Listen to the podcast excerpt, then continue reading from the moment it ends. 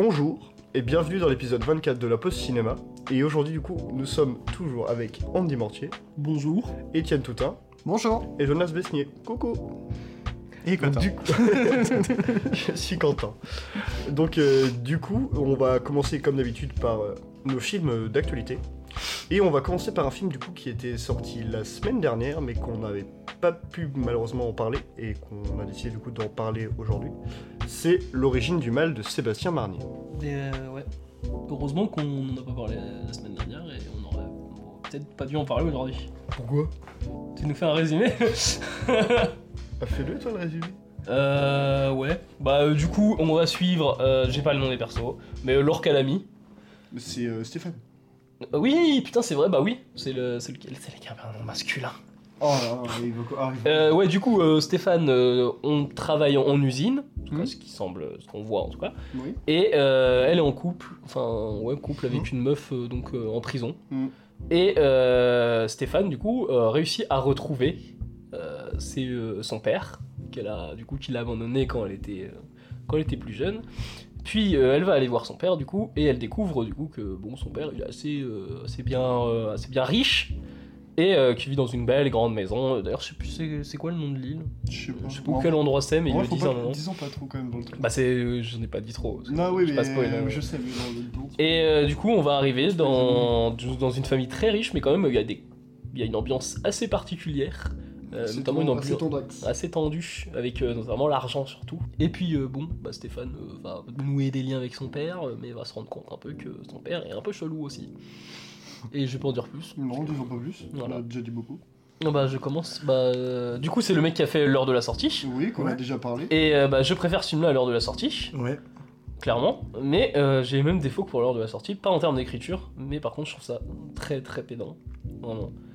Il y a des trucs que je comprends pas dans le film, genre des trucs très esthétiques, il y a des plans séquences, je trouve pas ça apporte quelque chose. Il y a quelques plans justement, et c'est en général c'est quand le film se pose et qu'il me fait des plans fixes que je suis plus content justement de voir des, notamment les rapports, euh, les split screen. Où je suis là, je suis content parce que je vois les rapports, euh, je vois la façon de filmer, des trucs comme ça. Où, où là, tu, le split screen, l'intérêt du split screen, c'est de te montrer deux scènes très différentes en fonction des personnages que tu vas filmer.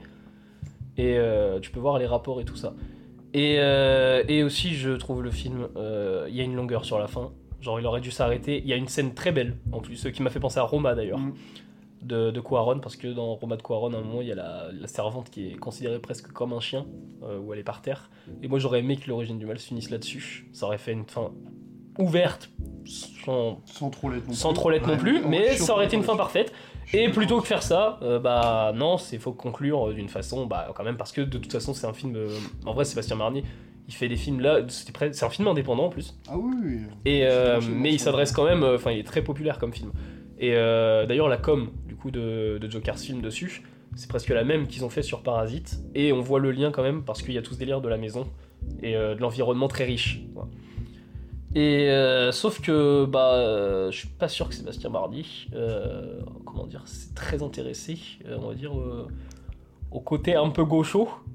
Genre il y a très peu de scènes justement où on va voir le monde de Stéphane et on va plus s'intéresser justement à son à son, son immersion dans un monde plutôt euh, bourgeois quoi. Enfin bourgeois même plus que bourgeois quand même. Ouais. Enfin très très bourgeois. Oui, oui.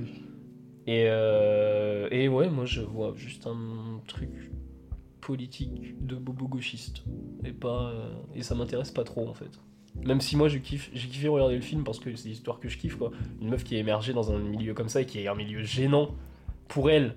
Et tu vois bien qu'il y a un truc qui cloche dans la famille en termes de, de lien, on va dire. euh. Le milieu les gênant aussi pour les spectateurs. c'est l'argent qui régit le lien quoi et puis euh, et puis évidemment euh, bah, à la sortie du film donc euh, les gens qui on allait le voir euh, ils étaient en mode ouais mais c'est comme ça que ça se passe dans la maison dans les riches et tout ça enfin chez les riches et ouais mais bah ça m'intéresse pas spécialement en fait parce que je préfère justement quand un film m'offre des riches on va dire un peu nuancés ou un peu plus caricaturaux du genre récemment voilà Là, je vois un truc. euh, moi, je suis très convaincu euh, après Triangle of Sadness que Ruben Östlund n'est pas un.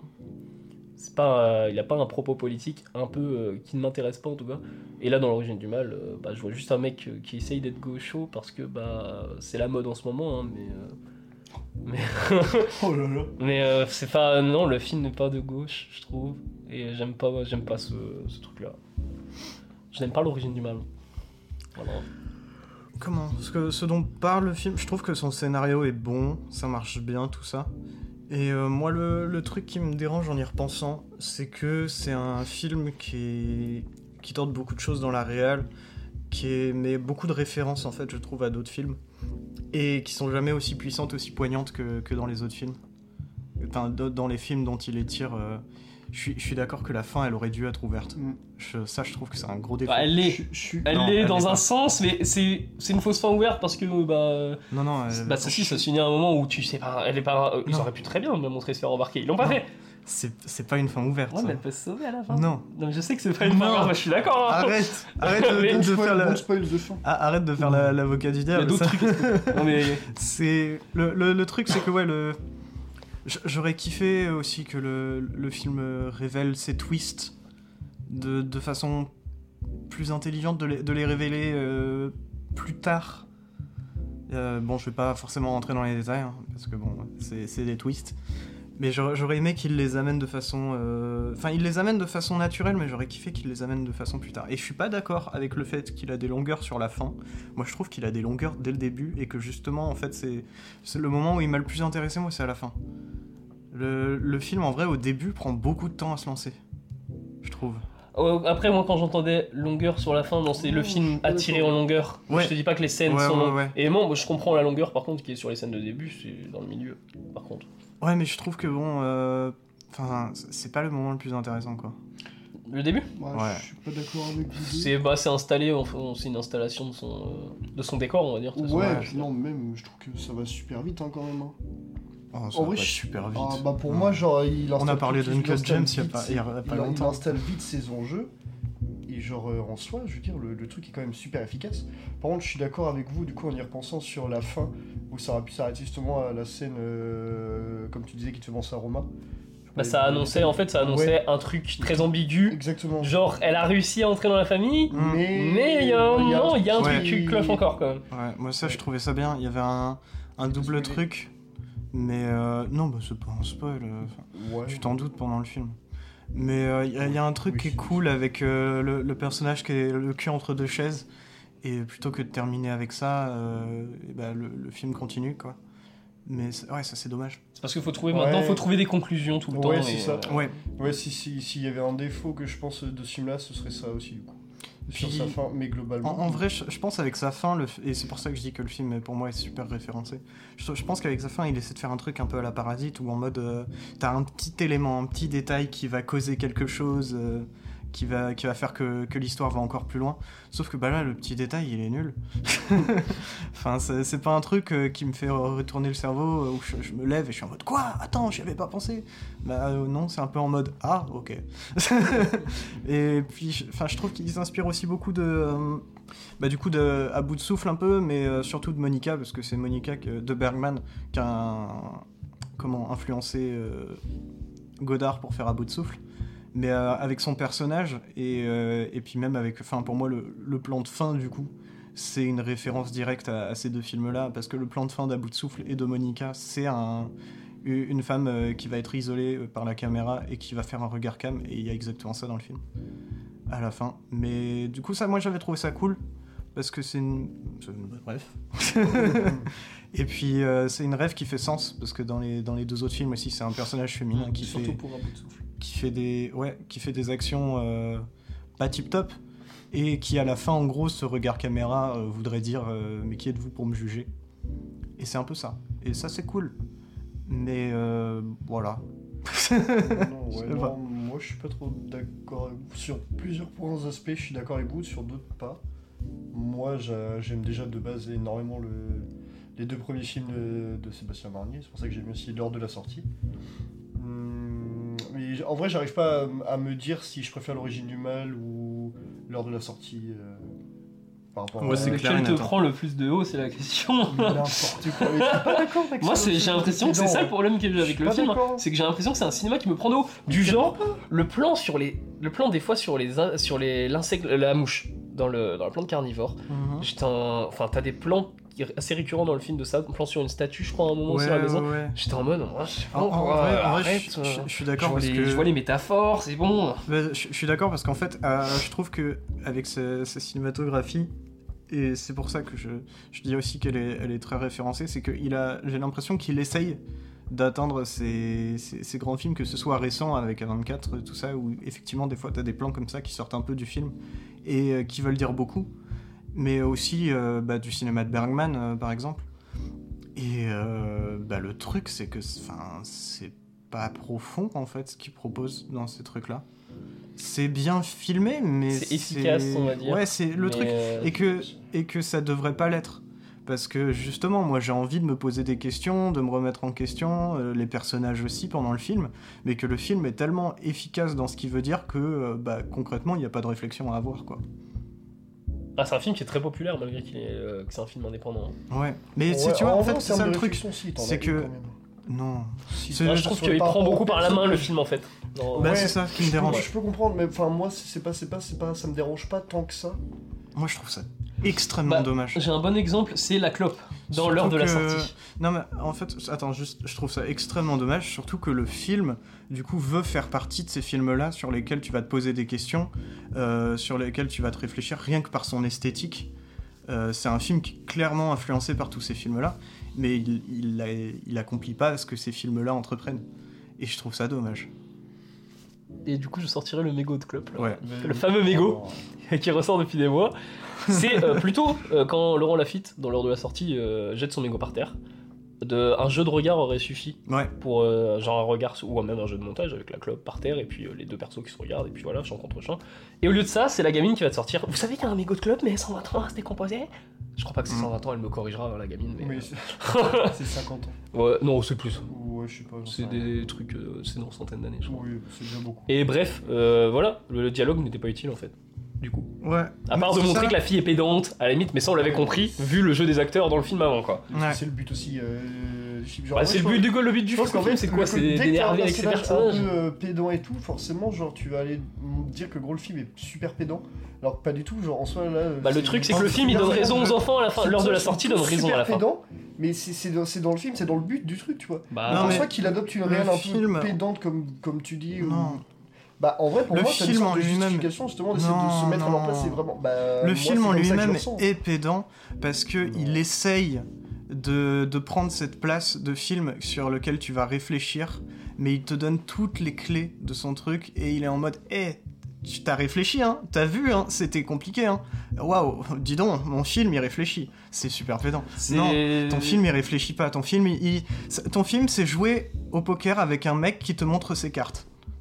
C'est une très belle Ouais. métaphore. Ouais, ça, perd tout l'intérêt de jouer au poker et justement de, de, de bluffer exactement, Et c'est de, pourtant de c'est un jouer en film fait. qui aurait mérité avoir Ouais, un jeu Et soi- ouais, et c'est pour ça que J'aime j'aime bien le film, mais en soi, je suis extrêmement déçu parce que le, le, le film m'a pas apporté du tout ce- cette réflexion et Bah, c'est c'est dommage en alors, fait. Peut-être que je suis con alors, mais moi, Non, moi, j'ai je vraiment pense eu pas. cette réflexion-là. On, on Avec pourra les te le- persos- je pourrais te le dire à l'occasion du dernier film d'actu. Ouais. Ah, mais je te jure. Non mais euh, Non, non, mais. mais c'est ça mais- aussi non, dans. C'est marrant que tu compares à Godard parce qu'il n'y a pas plus pédant que Godard dans le cinéma français, je pense. Oui. Et le truc, c'est mais, mais Godard avait un cinéma pédant, mais lui, le truc, c'est qu'il était à un niveau qui ne donnait pas les clés parce qu'il s'en Mm. foutait en fait. Ouais, Il était un. Le mec, euh, enfin, faisait des, des films. il on se demande si Godard savait ce qu'il faisait déjà, quoi. Il expérimentait. Non, en soi. fait, ils s'en foutaient, ils brisaient les codes. Voilà. Et euh, ouais, mais les, bah, ils les avaient de base aussi, quoi. Mm. Et euh, là, Sébastien Marnier, bah ouais, il a les codes en soi, mais bah, s'il va pas aller plus loin, quoi. En vrai, je pense pas qu'il ait forcément euh, la volonté d'essayer d'aller plus loin, ça c'est sûr, mais. Bah, c'est dommage. Ouais, mais est-ce que c'est vraiment dommageable au vu du sujet du film En fait, je suis pas forcément. Bah si mec, Bah, euh, y a oui en non. plus on en a parlé parce Mais que le sujet du film, son scénario, Ouais, c'est mais. pas un truc super original, ça a déjà été vu et quand c'est pris Ouais, par d'autres personnes, c'est beaucoup plus intéressant justement parce que ça a cette réflexion là intérieure. Ouais, mais je pense que à trop de réflexion, Non, à trop de réflexion, je pense que le film euh, aurait pu être. Bah, pour ma partie. Tu- tu peux pas dire ça sur un- sur des films. Je, je suis pas d'accord sur de l'art, je parle sur du film. Ce film-là, je parle. Ben oui, mais c'est un Que sur film. celui-là. Oui, mais je parle pas sur en général. C'est que là, vu que son scénario est Si. super et il est, son scénario, genre, il est, il est bien chargé quand même. Non, même s'il y a des va. trucs qui sont un peu. euh, Franchement, ça va. sont un Quand tu peu, vois- euh, quand tu vois- pas à grand chose. Quand tu vois Mademoiselle de. Park Chan-wook, qui est très comparable à celui-là sur l'histoire, J'ai pas vu bah, bah, en vrai, c'est intéressant de le voir et de le comparer à l'origine du mal, du coup. Et euh, Mademoiselle de Park Chan-wook, il est chargé, euh, il est beaucoup plus chargé aussi. hein. Ouais, peut-être. J'ai pas vu, donc je peux pas. Je peux pas, il est pas- très imparfait, hein. Mademoiselle. Je peux pas en juger. Ah, mais je trouve pas, je trouve pas que l'origine du mal est parfait. hein, euh, pas du tout. En fait, ce que, ce moi j'aime vraiment beaucoup le film parce que déjà j'aime ce que j'aime aussi déjà beaucoup dans le film, c'est sa tension. Alors dès la scène pour moi dès la scène d'intro, j'étais ah, je te jure que non. Non, moi dès la scène d'intro, dès la scène d'intro, moi j'étais sous tension directe. Moi, c'est- Moi, ça m'a mis en tension du, du début à la fin. Et- sauf la dernière scène où j'étais un peu en mode ouais là je suis d'accord avec vous, c'est peut-être un peu trop. Il aurait pu s'arrêter avant, mais clairement tout le film, moi j'étais en tension. Le film m'a Moi, mis une tension, mais euh, là c'est purement les goûts les couleurs, je pense. hein, c'est très, très, c'est très subjectif, très personnel. hein, mais moi, justement ce genre de tension là amené, moi me, me fait procure beaucoup de. En fait, choses. le truc qui m'emmerde, c'est qu'il a rien à dire, quoi. Vraiment, hein, pendant tout le film, en fait, c'est. Bah, concrètement, il a un scénario, il le réalise bien, mais il- derrière, il y a rien du tout. Bah, Il y a la lutte des classes. Hein. Ouais, mais.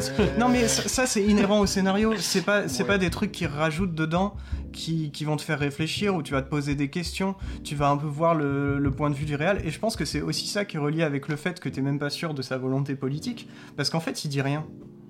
Ouais, je pense qu'il est peut-être maladroit alors dans son propos, mais. Bah, j'aurais plus su le propos qu'on peut lire, ça va être en mode quelle est vraiment la place dans la famille, même avec euh, le fils. Non, mais ça, Quel- c'est inhérent au scénario. C'est. Pas vraiment. N'importe quel, tu prends euh, n'importe quel autre réalisateur pour réaliser ce même scénario, ça sera quand même présent. C'est ça mon problème, c'est que Ouais, le- le son- propos sa, réalisation, sa vision n'apporte rien parce qu'il il n'en met pas. Peut-être qu'il. Ouais. Bah, pff, ouais. Je, je vois ce que tu veux dire. Euh, En C'est gros, dommage, Si j'essaie de, de comprendre ce que tu me dis, c'est un truc du style. euh, en mode genre, il va, en gros, entre guillemets, euh, mettre sa morale dans son scénario, mais ne rien apporter dessus avec sa réelle et sa vision euh, esthétique. Bah, concrètement, le scénario a une histoire, a des propos, a des enjeux qui sont inhérents au truc. Le truc de lutte des classes, d'une famille riche, bourgeoise, tout ça, tout ça, ça c'est inhérent au scénario. Tu pour- aurais pu en faire un livre, un, un livre, pardon, euh, ce serait toujours présent. Tu aurais pu juste lire le scénario, ce serait toujours présent. Mais là, l'idée c'est que c'est un film, que ça a été filmé, euh, que du coup on ait des images, qu'on ait de la musique, qu'on ait du son, qu'on ait des acteurs, bref, c'est un film. Mais euh, bah, concrètement, moi je trouve que le- regarder le- ce film-là ou le lire, j'ai l'impression que ça va être la même chose. Que derrière, je vais en, je vais en sortir pas avec plus de, de, réflexion, pas plus d'idées, tout ça. Alors que, euh, bah ouais, euh, quand tu regardes euh, un film, normalement, quand tu lis son scénario après, euh, bah, ou que tu lis un synopsis d'un film, tu perçois pas toutes les, toutes les subtilités du film. Mais là, au, fond, bah, le- 'fin, je lis le synopsis du film ou son scénario avec toute son intrigue, bah, j'en sors pareil que si je regardais le film, quoi. Et je trouve ça dommage, parce que normalement, le film, il est censé m'apporter de nouvelles choses. Ouais, je comprends. Non, je peux comprendre. Le film m'aurait plus séduit si ce serait vraiment arrêté par contre au truc du chien. là. J'aurais plus saisi sa politique derrière. non mais il y aurait eu plus un doute et tout et une ouverture au moins sur ça quoi. Parce que ouais le film pas très... Il y a un truc aussi que je comprends pas beaucoup dans le film c'est euh, la nudité. Parce qu'il y a beaucoup de scènes de nudité dans le film donc euh, il y a quand même quelque chose à trouver là-dedans. Et euh, si, ouais, ouais. si notamment bah, la première scène pour le coup c'est quand même important c'est la scène d'intro. Alors il y a ce délire de se découvrir on va dire et puis de, ou de cacher euh, après son truc quoi. Et- Mais je sais pas. Je sais, je pas. Je pense que c'est dans non, le- je, je, mets- je dis ça parce qu'il que y a dans- beaucoup dans le film quand même. Je pense que c'est dans le même truc de, de- de lutte sociale, hein, parce que Ouais. les, les- les personnages riches, on les voit jamais nus, par exemple. Ouais. Oh ouais, c'est pas un. Pas. C'est pas terrible Bah, comme, vois, euh, comme explication. Mais c'est ouais. ça le truc qui m'emmerde avec le film, c'est que j'ai envie de l'aimer, mais que il Bah, j'ai bien aimé, ouais, mais je peux pas. euh, Voilà. Je, c'est pas, je trouve pas que c'est un très très bon film. je trouve que c'est un film moyen, Ouais. justement parce que il, il m'apporte pas des, des choses en plus. Ça, ça se regarde super bien, c'est chouette, mais voilà quoi. Je suis pas trop d'accord, mais je comprends vos arguments, je comprends votre truc. Non, aussi, petit dernier truc, j'aime pas le comparatif au chien. Ça fait deux fois d'affilée que je le vois dans un film français, ça me saoule.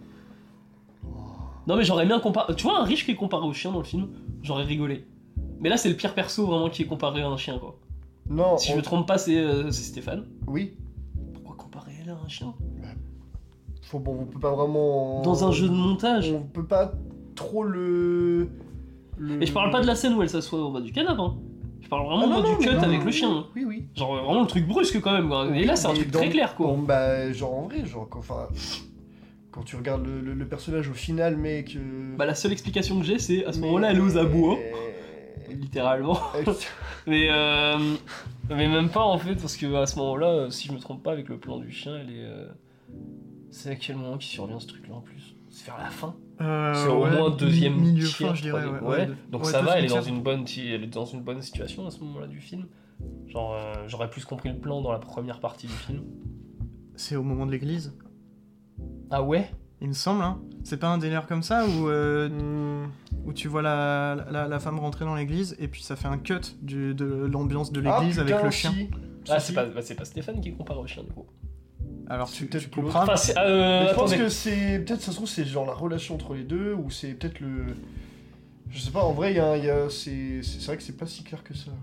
Oui, non, bah, ouais, non, bah, c'est logique. Bah, en je- vrai, pour moi, Lucas Ah, c'est vrai que la, la question se pose en vrai parce qu'il me semble que le plan juste avant c'est un plan sur. euh, Ouais, non, non, c'est c'est la, c'est avec euh, la, C'est prisonnière, pas leur- la prisonnière. C'est pas l'or qu'elle a mis, ouais. Mais pour moi, c'est les deux. Parce Et bah que justement, bah, la prisonnière n'a rien à être pour moi, comparé à un chien dedans. je Non, mais je suis d'accord, mais je pense pas que c'est forcément elle, tu vois, qui, voulait absolument, euh, genre... euh, Bon, moi euh, c'est ce personnage-là, hein. c'est, je pense, la relation entre les deux, et surtout elle qui a pris sa place. je vais pas te mentir, je suis même pas sûr qu'il y ait un fond euh, derrière ce plan de chien. Pour moi, c'est juste en fait pour couper le. Oh non, ah non, ah, pour euh, moi, vraiment, t'agences, quand t'as un- vraiment, t'agences deux images le- je suis d'une femme et un chien, c'est un truc qu'il faut surtout pas faire, sauf Non, si t'as bien- vraiment un propos sûr. derrière. Bien sûr, mais je suis en train. Ce que je te dis, c'est que je pense qu'il n'y a pas de propos derrière parce que Bah, en fait, ça c'est- craint, parce que. c'est vraiment juste un truc pour couper, euh, pour couper le- la scène. Quoi. Bah, le, le- Non, un, minimum. Non, non, je pense pas. Mais le mec qui monte un minimum, il va se dire quand même euh, Attends, j'ai pas envie qu'on me dise que je suis euh, un gros machista, que je considère les femmes comme des chiens en mettant juste deux plans, un- une femme et un chien après, quoi. Ça se fait pas du tout. Sauf si, euh, justement, quand Quaron le fait dans Roma, il, euh, là c'est pas un jeu de montage, mais quand elle est comparée à une chienne, tu... c'est dans la digeste du film, c'est dans son scénar, parce que justement, c'est une, euh, elle, c'est une prolo, tu vois. Mais Quaron derrière n'est pas en mode Ah, c'est une chienne celle-là, quoi. Mais là, la prisonnière, elle a quoi à être comparée à un chien Enfin, dans le film? Pas- je- si je viens de dire, c'est pas forcément... Pour moi, c'est pas la prisonnière qui, qui compare. Bah si, parce que c'est un plan de la prisonnière Et cut alors, mec, chien. sur, plan, sur toute la séquence d'avant, mec, justement, elle va voir, euh, du coup, la... Et donc là, pour moi, t'as tout ce Non, non, qui mais je prends pas en la compte. relation Ah, mais moi, je prends pas en compte la l'histoire. relation de elle avec sa famille. Non, mais là, je prends pas en compte l'histoire, je prends vraiment en compte que le montage. Vraiment sur le. L'effet de montage prends que Le montage, mec, c'est complètement con. Il y a bien un monteur quand même derrière le film qui s'est dit Mais je vais pas agencer ces Oui. deux images-là. C'est un comparatif. Non, non, mais non. Moi, je suis, du- je suis du point de vue qu'il n'y a pas de réflexion derrière parce que de toute façon, le film ne m'a pas apporté de réflexion. Donc, euh, pour moi, c'est vraiment du. Il y a bien quelqu'un derrière quand même qui s'est posé la question de. Bah, je mets euh, cette image-là de la Je suis meuf. pas sûr. Pour moi, il y a, il y a Ah, tellement pas de réflexion derrière ce qui est présenté que. Enfin, Tu fais pas ça, sinon tu te fais niquer. euh, si t'as pas un propos derrière, tu te fais niquer complètement, quoi, après. bon, ah, on laisse en suspens. Bah, de toute façon, on n'aura pas de réponse. Sébastien Barnier considère-t-il les femmes comme des chiennes Parce que je ne sais pas. Donc je pense que du coup on a dit tout ce qu'on avait à dire du coup sur l'origine du mal. Hum. Et du coup on va passer au prochain film d'actualité que seulement Étienne et moi avons vu, Mhm. qui est euh, Werewolf by Night de Michael Giacchino, De toute façon, je boycotte Euh. Marvel, moi.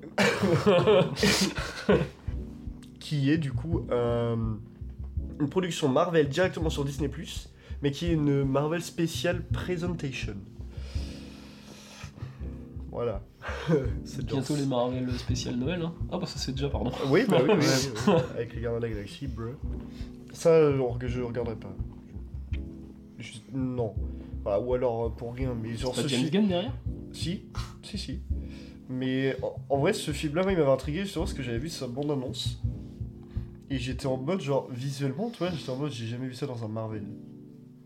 Et là, en soi, tu peux pas me contredire là-dessus. Non, non, non. Mais ça veut pas dire que c'est bien. Je suis d'accord avec toi. Cependant, moi je trouve qu'il y a quand même une certaine ambition de Michael Giacchino, qui est quand même un compositeur de film à la base. Le mec a composé quand même The Batman, a, composé, a pas mal composé aussi pour Marvel ou des choses comme ça. C'est forcément un gage de qualité. Mais euh, c'est un plutôt très bon compositeur. Il a fait aussi le, le- le thème de la- du troisième volet de la planète des singes, que je trouve exceptionnel. Et du coup, pour revenir du coup au film, je trouve que Michael Giacchino essaye vraiment genre d'instaurer une patte, un truc visuel que je trouve assez ambitieux et que moi j'ai plutôt apprécié sans plus que ça en fait. hein. C'est vrai que quand tu me disais tout à l'heure que ça ressemblait à un- du Marvel, oui. Ouais, non, en fait, euh, Oui, le, truc, c'est que je suis pas tout à fait d'accord avec le fait que ce soit une, une patte instaurée qui serait genre une patte euh, Michael. euh, J'ai zappé son nom. Giacchino. Giacchino. C'est. euh, En, en fait, pour, pour moi, ce film, c'est. euh, je, je le vois vraiment comme un- une sorte de promo Marvel pour Halloween. Et euh, c'est pas forcément mal. hein. Euh, c'est vraiment. Bah, de toute façon, c'est une promo Marvel pour Halloween. Enfin, c'est spécial presentation Marvel, et puis on est dans la période d'Halloween. Donc, bon, Exactement. a priori. Mais euh, en fait, le, le film, concrètement, c'est une sorte de référence au film d'horreur hollywoodien que- classique. Euh, par là, j'en- j'entends... Ouais, je, ouais, ouais, carrément, voilà. Je- J'entends euh, bah, euh, un peu Dr. Caligari sur certaines lumières, euh, mais surtout Frankenstein, moi j'ai trouvé, euh, avec euh, bah, particulièrement les, les lumières qui, qui clignotent durant des, bah, pas mal de séquences. Et ça, j'avais trouvé ça cool, hein, c'est bien, c'est bien mis dedans. Mais en gros, c'est un peu comme une. en, en anglais, on dit a love letter, donc c'est une, une lettre. Bah putain, je suis débile, ça se dit en français aussi, une lettre Oui. d'amour. mais c'est un, un peu une, lettre d'amour à, cette période du cinéma-là, mais en même temps pas non plus. euh, comment. euh, super avoué, je trouve. Parce que c'est pas. euh, Enfin, c'est des, références que on connaît si on les connaît, quoi. C'est pas mis en mode genre quand t'as le comment le générique, tu vas avoir une musique qui fait tout tout tout. Tu vois, c'est pas non plus à reprendre exactement tous les codes et à vraiment faire une presque une parodie en fait du truc. Donc c'est c'est cool parce que ouais, il y a une touche moderne. Mais moi, enfin, en, en gros visuellement, franchement, c'est tip top. Même les effets spéciaux, bon, il y a des moments c'est un peu clacasse, mais euh, la plupart du temps c'est cool. euh, Même bah, il y a- il y a une grosse créature un peu arbre Cthulhu euh, qui, est, qui est très jolie. Oui. Et euh, Ouais. Ah, en vrai, ça va. Ah, Il y a un moment, il y a un plan où elle est Ouais. super mal incrustée. Ouais, Mais ouais, ouais. Ouais. Je pense qu'on parle du même ah ouais, je pense aussi. Vraiment, ça se voit. Fou. Mais en vrai, ça, va, c'est pas, c'est pas non plus. Bon, ça fait Non. chier, mais euh, bon, quand tu sais que Marvel euh, détruisent des fois des studios VFX à cause de leurs contraintes, euh, Oui, t'as oui. envie d'être clément quand même avec eux. Ouais, je suis d'accord. Mais euh, bah moi, mon, ma, ma grosse critique et de pourquoi je dis que ça reste du Marvel, c'est que bah ça reste du Marvel et que, c'est surtout dans l'écriture en fait. Les dialogues, les personnages, ça parle beaucoup trop. Moi, j'aurais kiffé que justement il y ait, pas beaucoup de dialogues, qu'on comprenne bien les personnages, qu'ils soient super bien caractérisés. Il y a un petit peu de ça, euh, mais ils auraient pu aller encore plus loin, je trouve, dans les designs des personnages. Ils, y vont un petit peu, mais timidement quoi. Et euh, j'aurais beaucoup aimé que ça parle beaucoup moins. Et, et qu'on soit surpris euh, par certains trucs. euh, euh, Il y a une transformation. J'aurais j'aurais aimé être surpris par cette transformation. euh, Ouais. Et pas euh, avant de dire Ah, ouais, ok. C'est vrai que ça va être ça. Bon, après, c'est une référence aussi, la transformation. Euh, du coup, c'est bah, les maquillages aussi sont très cool. Ouais, Parce ouais. c'est pas du c'est pas du VFX. Esthétiquement, il n'y a, a- a pas de souci. En vrai, je trouve. Enfin, l'idée est bonne de faire une. comment une. Une sorte de costume comme le- les années 30. Ouais, exactement. Ça, hein, pas- pas faire une grosse référence à tout ça. Mais euh, moi j'aurais aimé être surpris au niveau de- du scénario, de la narration, des personnages. Et euh, bah, c'est du Marvel classique où euh, bah, les gentils sont gentils, les méchants sont méchants. Et à la fin, les gentils gagnent parce qu'ils sont gentils et que les méchants étaient méchants. Donc euh, c'est dommage. J'aurais aimé un peu plus de nuances, surtout dans un truc un peu plus euh, adulte, avec euh, le 16 quand même, qui est présenté. Euh, je trouve qu'ils auraient pu, ils auraient pu Ouais, essayer dans le scénario. Une séquence ou deux à la limite qui, sont quand même un peu plus gore que la moyenne.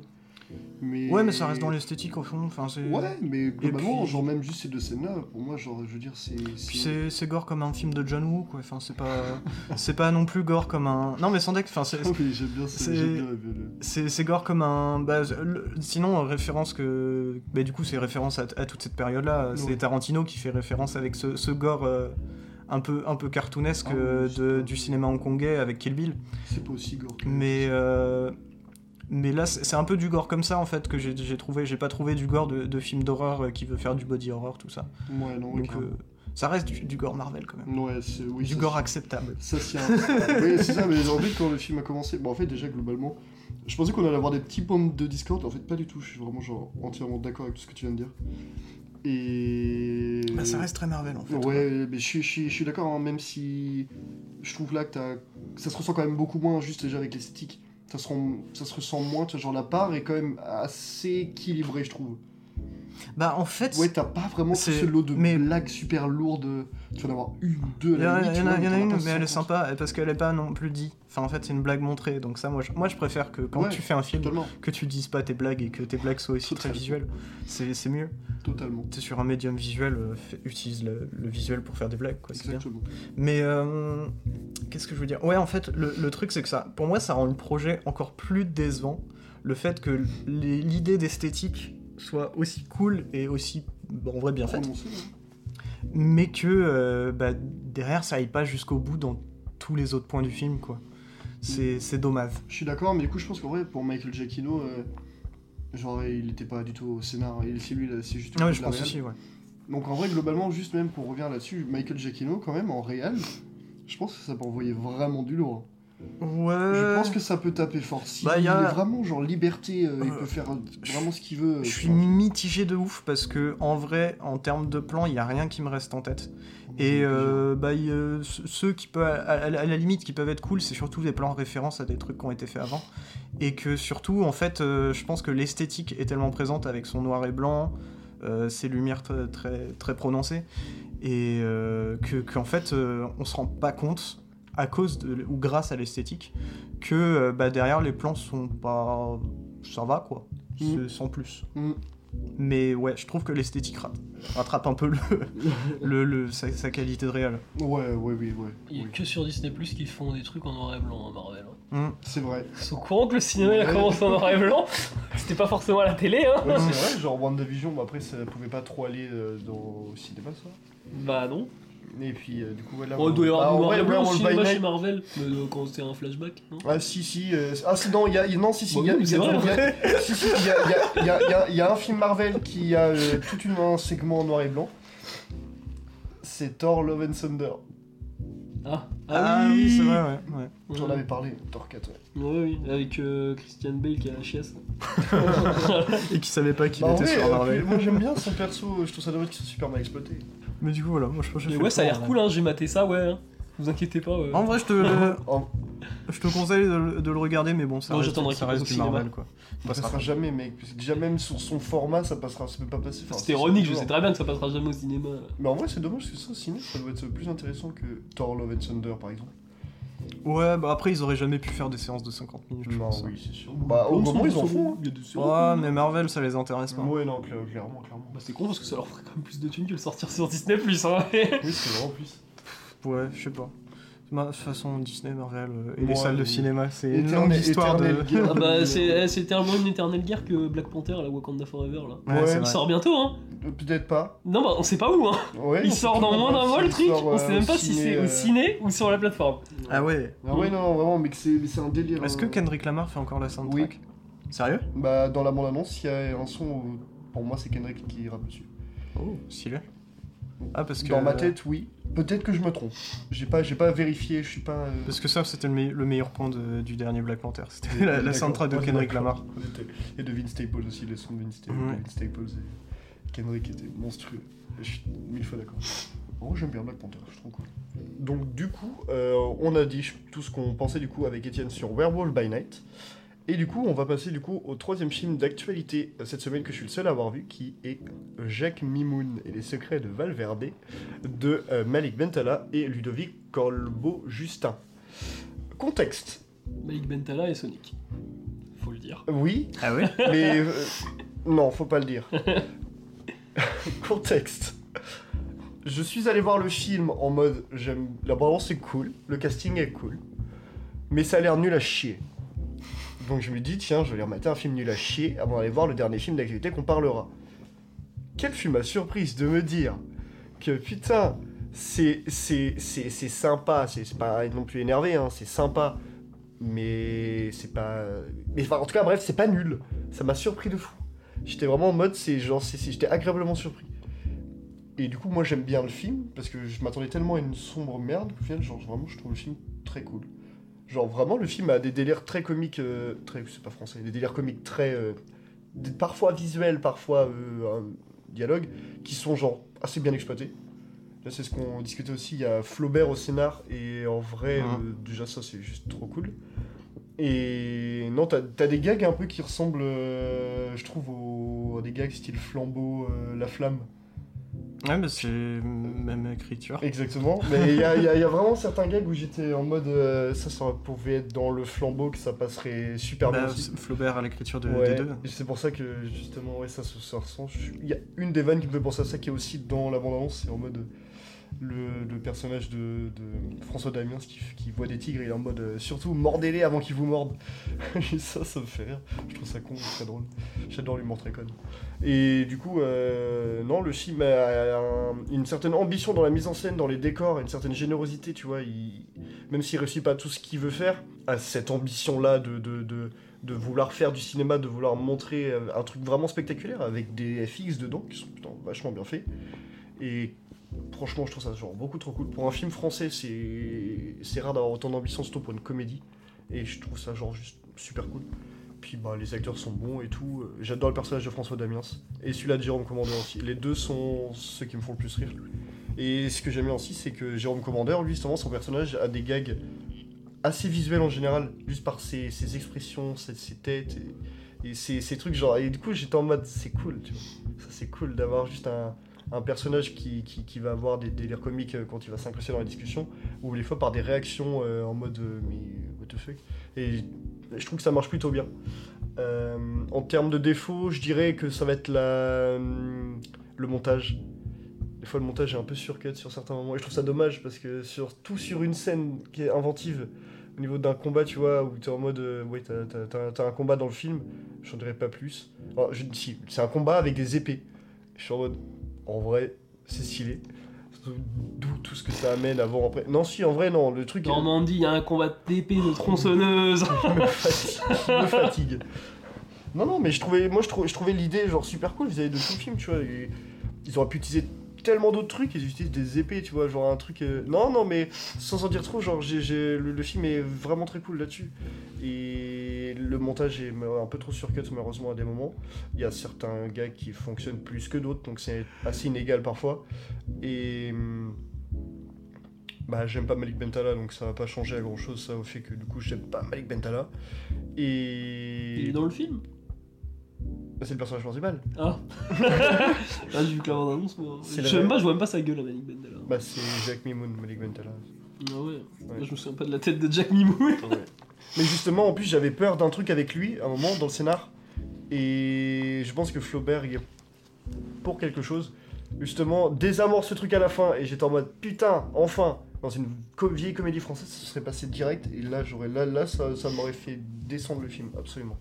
Mais du coup, euh, j'étais content qu'il. qu'il- Pouf, le film. Après, euh, c'est pas non plus euh, extraordinaire. hein. C'est un film qui peut. euh, que, que on peut ne pas aimer, mais dans le contexte. euh, Non, mais vas-y. Ah. Non, dans le, le fait que le film euh, ait quand même de l'ambition, moi c'est ce qui va le plus plus, c'est vraiment l'ambition du film. Bon, il a même pas la même gueule que dans le film. Mais il est un. il est un- C'est le premier. Ouais, ok. Et puis. Euh... T'aurais dû le rajouter dans tes films à voir. Non. non, non, bon, moi non. Moi je l'ai vu parce que j'avais l'occasion de le voir au ciné, mais sinon je l'aurais pas vu. Mm. Mais non, globalement, euh, c'est une, petite. euh, C'est ton plaisir coupable Ah non, non, non, non, C'est ton plaisir coupable non, non, non, non. Coupable Coupable Avant qu'on passe à l'innocent. Oh, Oh la Bref, en tout cas, c'est très cool. euh, si vous voulez aller voir le film, allez-y. Si vous voulez pas aller le voir, je comprends. Moi, t'es. Je le reverrai pas de toute ma vie, donc j'en ai un peu. Moi, t'es moitié-moitié, quoi. T'es. Ouais, T'es ouais. J'aime bien. Je vais dire ça, bien. je vais dire ça. Tout le podcast, dès que je vais dire mitigé, je dirais mimoun. Je suis mimoune. Je suis mimoun. Donc du coup, ouais, je suis mimoun. Hmm. Même si le film est... Je suis agréablement surpris vis-à-vis que le fait que ce soit de la merde... Enfin, je pensais que ça allait être de la merde. oui. Ok. Bref, du coup, j'ai dit tout ce que je voulais dire sur ce film, et du coup, nous allons passer au quatrième film d'actu, qui est L'innocent de Louis Garrel. Un plaisir coupable. non, en vrai, non, mais. c'est pour la blague. Non, c'est incroyable. C'est. Bon, on l'a vu, du coup, nous avec Etienne, on l'a vu il y a. 5 ans. Bah, c'est, on l'a on l'a vu On pendant l'a- les On séances l'a de vu calme. comme euh, le reste là. Ouais. Bientôt il y en aura encore un en plus avec Oui, euh, euh, la conspiration du Caire. Et, euh, De. Ah oui, bah, Boys from Heaven. ouais. Bientôt là, ouais. Donc euh, ouais et euh, moi j'ai un souvenir du coup très bah je- moi j'ai beaucoup aimé le film. Ouais. C'est euh, d'ailleurs il était on l'a vu du coup dans une critique euh, récemment. euh, il est bah toi et moi du coup Jonas. Oui. Il est qualifié Oh, oui. de comédie policière et j'aime assez bien ce truc là. Ah ouais, Ouais, comédie policière. ok. Même s'il y a beaucoup, même sur l'esthétique, il y a quand même du, euh, du film de genre. Notamment, euh, il en parlait dans la critique du film italien. J'ai Mm. pas beaucoup vu de Ouais, film, il euh, disait que italien justement, mais- comédie policière, et ils aimaient pas trop genre le, le dire comme ça, mais que c'était le truc Mm. qui se rapprochait le plus du film. Et c'est un truc très perso Ok. pour Louis Garrel en plus. Mm. Ça j'ai appris. Et euh, moi ce que, non, ce, qui me, ce que je me souviens du film, c'est que c'est, j'ai l'impression d'avoir vraiment une... Il fait 1h30, ouais, c'est court. Hein. Mhm. 1h30 d'instant, mais figé dans le temps et avec ce côté très pellicule. Je sais pas s'il a tourné à la pellicule, je pense pas. En vrai, je, moi, je. Il y a un gros grain dans le film, hein, Ouais, clairement, mais, ouais. euh, ouais, mais après, je pense pas que ce soit. Tu peux le rajouter au montage, donc. euh, Ouais, c'est vrai que le, le film a une esthétique particulière euh, Mhm. qui est très jolie, c'est super Ouais. agréable. Ouais, de fou. Et puis. euh, Il a pas une esthétique de comédie française en tout cas. Ouais, Ouais. carrément. Mais en, en même temps, c'est. J'ai l'impression qu'il se détache aussi. Bah, de- de- des- bah, en fait, ouais, il se détache des comédies françaises par son esthétique, ça c'est clair. Mais euh, c'est trop bien. Enfin, c'est Ouais. vraiment trop bien. Ouais, ouais. C'est super drôle, c'est super touchant aussi, faut le dire. Ouais. Parce que bah, il y a beaucoup de. Maintenant, c'est presque devenu normal de faire euh, quand tu fais une comédie que ça doit être un peu touchant, tout ça. Mais euh, mais faut le dire, c'est super touchant. Les personnages sont, sont super bien caractérisés, super bien joués, tout ça. Super bien écrit. J'ai pas grand chose à dire sur le film parce qu'au final, le, si ce n'est aller le voir, parce que Mhm. franchement, ça vaut le coup. C'est Ouais. trop cool. J'ai ouï dire un petit défaut, tu peux te préparer pour la semaine prochaine, pour les conversations qu'on va avoir. Mm. Un petit défaut qui divise pas mal, c'est l'histoire d'amour entre Noémie Merlan et, euh, Ah oui, si, ouais. et Louis Garrel, Ah ouais? Que Ah. beaucoup trouvent inutile. Faut pas, faut Ok. pas spoil. Et euh... Oh, le jeu, Non, c'est vendu dès le début du film C'est c'est vraiment... Mec. Ah, vraiment pour ceux qui ont vu The Office, c'est Pam et Jim pendant, dans Mec, tellement pas. Moi, j'avais, j'avais- j'avais- Bah, je m'y attendais pas du tout. Au final, ça- Et- et- Attends, attends, non, mais, Mais on, revient sur le truc. C'est c'est quoi les- la critique qu'ils La font critique, c'est que l'histoire sert à rien, l'histoire d'amour. Si, bah si, en vrai, ça fait un parallèle entre les, bah, les, les personnages Ouais, et du non, père ça, et ça lance, ça donne des gags, et il y a Et, Noémie Merlan, on voit bien que puis- attirés dès le début du film. et puis ça fait un, ça fait Ouais, un truc bien touchant chose. à la fin. Je me souviens de la fin, euh, ça m'a, j'étais en mode, oh, bah, c'est mignon quoi. Ça- C'est chouette. reste- en fait, ça, le truc, c'est que c'est pas qu'une comédie polancière, c'est polancière. Ah, j'ai dit polancière. Waouh. Oh, c'est une comédie romantique Ouais, policière. ouais, carrément. Parce qu'il y a aussi euh, l'histoire d'amour de. En fait, le truc, c'est que ça aurait été pas juste de pas donner d'histoire à Louis Garrel, Ouais. d'histoire d'amour, parce que sa mère en a une Mais- avec un tolard. En plus, c'est une, euh, Il rigole parce que. c'est c'est une évolution logique du personnage. dit Polanski. Bah non, bah oui, bah. C'est c'est une évolution logique du personnage parce qu'au début c'est un peu le, euh, bah, le mec con tout seul euh, qui aime pas le monde et euh, bah, à la fin euh, un- cette relation là ça, le- ça le remonte un petit peu il, de- il redevient heureux et il revoit le monde euh, de- avec un meilleur œil. Ouais. Mais j'aime bien ce que j'ai dit, euh, si Antonin écoute cet épisode-là, il saura que la semaine prochaine je sortirai ça comme argument, parce que je sais que la majorité des gens n'ont pas kiffé pour euh, l'innocent, Ouais. à cause de l'histoire d'amour. Je dirais, bah c'est pas juste que les parents ont une histoire d'amour et pas, les, pas le gosse. Ouais. Je trouve que c'est déjà un- une utilité à cette histoire. Bah oui mais même enfin je, je- je- je me répète mais Oui. c'est une évolution du personnage enfin Mhm. c'est logique Ouais. ça a avancé le personnage dans, dans Bah, tu vois qu'il est très blasé, qu'il est même obsédé par au final la, la vie amoureuse de sa mère. Mm. Il faut qu'il ait sa- son truc justement. Ouais. Pour essayer de se, même se détacher. Le Ouais. fait que ce soit lui euh, qui, euh, qui, justement, entre guillemets, élève un peu sa mère. Ouais, c'est une vraie émancipation du personnage Ouais, euh. Totalement, totalement. Là, c'est pour ça que ouais, je, je trouve qu'elle est totalement utile aussi au film aussi. Ouais. hein. Mais, euh, et justement, on avait vu, justement, du coup, euh, dans euh, la critique du- des cahiers du cinéma, c'est bien, c'était... Non, c'était euh. Euh, Sophie, pardon, oui, oui, my bad. Euh, Qu'il y avait des éléments autobiographiques. Ok. Ouais. Et je savais pas du tout. Et du coup, je suis en mode, c'est trop cool. En vrai, euh, enfin, c'est trop cool. Moi, c'est un film qui est très personnel pour lui. Et bah, de toute façon, Ouais. la, la réalisation, il est en acteur. Donc, euh, Mm. bah oui. Mhm. Totalement. Et C'est non, non, mais- logique en fait que ce soit perso pour lui ce Ouais, projet. ouais, c'est ça. Imagine l'élément autobiographique, c'est quand ils ont braqué le camion. de, de caviar. Ce serait génial. Ce serait génial. Mais euh, et le chauffeur du camion est un perso. Oh. La scène du chauffeur du Mmh, camion. mmh. Ah ouais, Oui, purée. Et qu'est-ce qu'il est. Cet Il est acteur-là est incroyable. Même il a des. C'est vrai que c'est les hommes qui me le disaient. Il a des petites mimiques, même quand il est en arrière-plan, des trucs comme ça. Quand il fait, il est en train de bouffer. C'est. euh, Mais un acteur euh, Ah, secondaire trop bien, vraiment, Ouais. ce mec. hein. Ouais. Second couteau euh, de grande bon classe. couteau euh, parfait. hein. C'est- c'est- mais ils sont tous parfaits. Même le pigeon au quatrième plan du film, il est, il est génial. C'est vrai que je m'en souviens de lui. Ouais, il, est Il génial. était super beau. Il était super beau en haut à droite. Ouais, Je m'en souviens, sur le toit. je me souviens du coup. Il est Mais ouais, euh, franchement, Tout est, euh, tout est carré, tout est précis, tout est génial. c'est Allez super voir ce beau. film. Ah ouais, franchement, allez-y. Allez, allez voir le Garel dans ce film plutôt que dans un autre dont on parlera plus tard. Je sais lequel. Bah oui. Les Samantiers.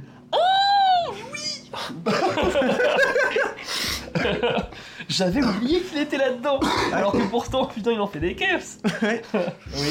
Bah ouais, bah, le- allez, allez voir ce film. euh, si, si- Ah, les amandiers, ouais, allez voir. Ouais. Non, On en parlera plus tard.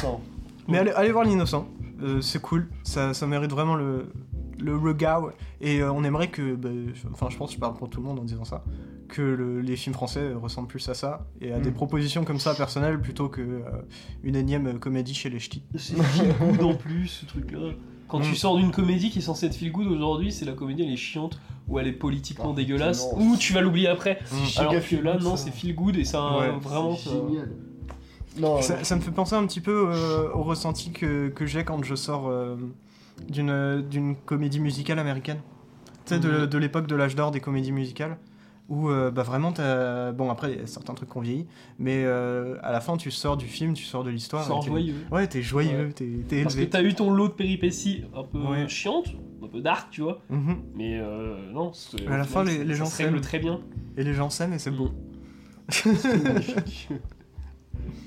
non, mais globalement, soit il y a, pour ma part, j'ai pas plus de choses à dire, à part Ouais, que c'est euh, un des meilleurs films qu'on ait eu cette année, euh, un des- sûrement le meilleur film français. Euh, enfin, peut-être. Ah non, il y en a un autre. Ouais, il y en a- ai un autre. Il y en a, il y en a un autre, t'as raison, non, t'as raison, il y en a plusieurs. Mais il fait Mm. partie des meilleurs films euh, français de l'année, Mm. même des meilleurs films de l'année tout court aussi. Il n'y a, pas- il y a, pas- il y a, pas- il y a pas vraiment de défaut, il n'y a rien. Enfin, Et c'est une véritable proposition. et c'est. Ah oui, oui, vraiment. Oui, oui. C'est quoi une fausse proposition? Bah, Ah. non, mais. Ah, non, Je veux dire que te vois venir. Je te, je te vois venir dessus. Je- je- ce que je veux dire, c'est que ça sort, ça sort des normes. C'est un truc qui est vraiment euh, proposé, bah, rien que par le biais euh, autobiographique. Euh, c'est vraiment un film de Lou Garrel. Personne d'autre n'aurait pu faire ce film. C'est une Ouais, véritable proposition, quoi. Totalement. Nous en avons donc fini avec euh, L'innocent et on va pouvoir passer du coup à un film que seul Andy et moi euh, avons vu, qui est du coup Butterfly Vision de Maxime Mi... J'arrive pas à dire le nom de famille. Ah, c'est non il est, il est euh, compliqué, mais c'est du coup un film ukrainien, suédois, euh, croate. euh, Ouais, c'est bah, une coprode. euh, c'est ça, c'est une coprode euh, nordique. Et du coup, c'est l'histoire euh, d'une militaire qui, euh, du coup, euh, se fait libérer du coup d'un d'un- d'une sorte de milice armée et qui revient du coup en Ukraine et qui du coup va faire face à ses traumas. Bah, t'es déjà en Ukraine, techniquement.